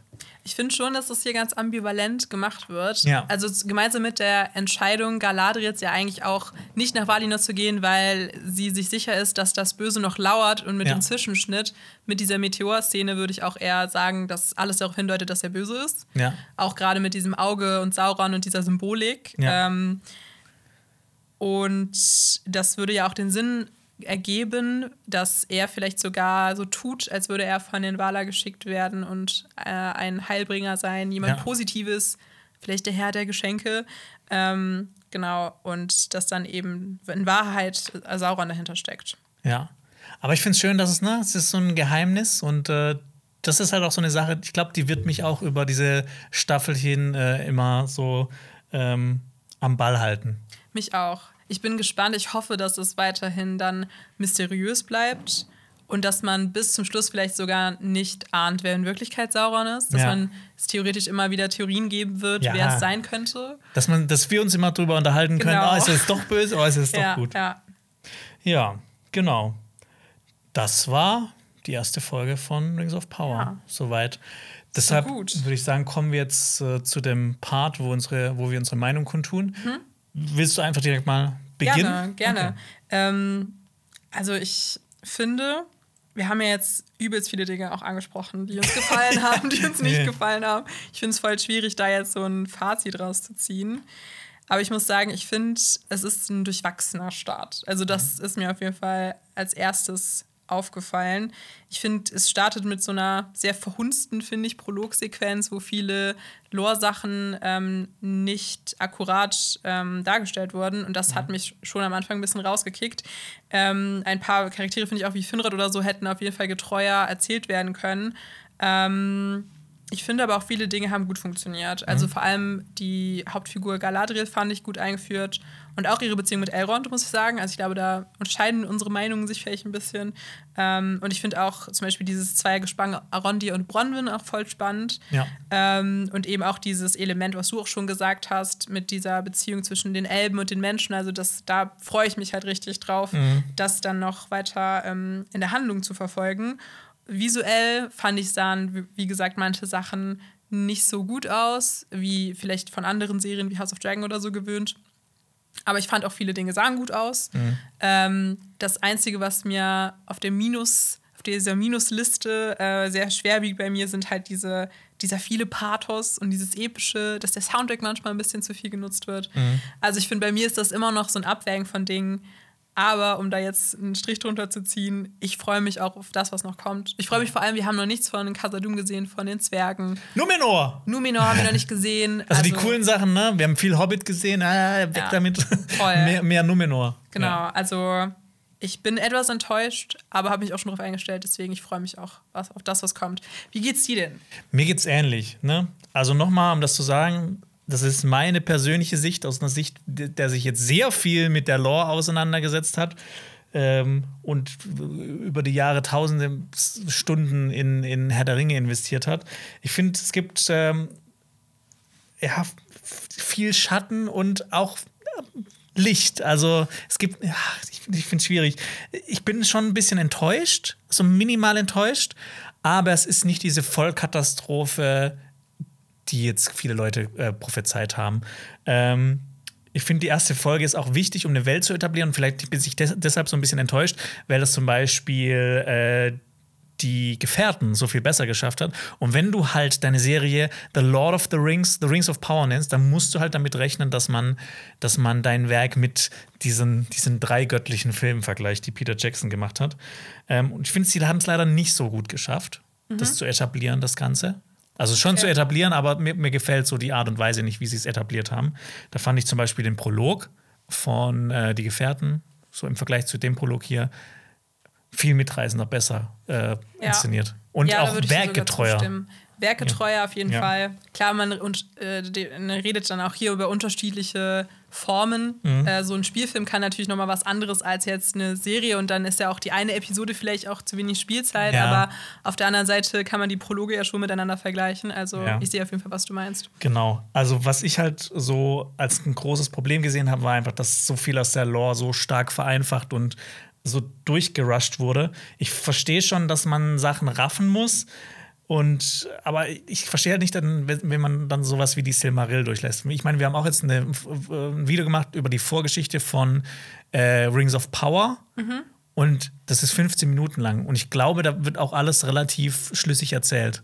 Ja. Und es ist wirklich noch ein bisschen ausufernder als jetzt, äh, was man wirklich alles erzählen muss. Wir haben ja wirklich angefangen von der Erschaffung der Welt. Mhm. Ähm, das stimmt. Bei mir ist der Funke jetzt noch nicht so 100% übergesprungen. Ähm, ich finde auch, einige Figuren interessieren mich einfach nicht, beziehungsweise finde ich noch echt ein bisschen strange. Also interessieren mich nicht so wie Nori oder finde ich strange wie Gil Galad. Ähm, Gerade die Hobbits, der, ich glaube, ich werde nicht mit denen warm werden. Ich habe irgendwie so ein, so, so ein Gefühl, aber ich, ich bleibe mal positiv. Ähm, und natürlich, um den großen Vergleich zu ziehen mit House of the Dragon. Ich finde, House of the Dragon ist bisher eine großartige, super inszenierte, mega geile Serie. Ja. Und wenn die halt auch im gleichen Zeitraum starten, ähnliche Themen haben, beides Fantasy-Serien sind, ich finde, House of the Dragon ist die mit Abstand stärkere Serie. Ähm, und aber um jetzt auch noch was Positives zu sagen, ich finde, die Musik ist großartig äh, zu, zu weiten Teilen. Ähm, ich finde die Atmosphäre und die Kameraarbeit, die Effekte stimmen in sau vielen Szenen. Das ist, hat manchmal einfach so eine richtig, so was, was Episches, was einfach zu Herr der Ringe passt, wie die Faust aufs Auge. Und ähm, es gibt so ein paar frische Ideen, die fand ich einfach spannend, mhm. so wie das mit den Elben.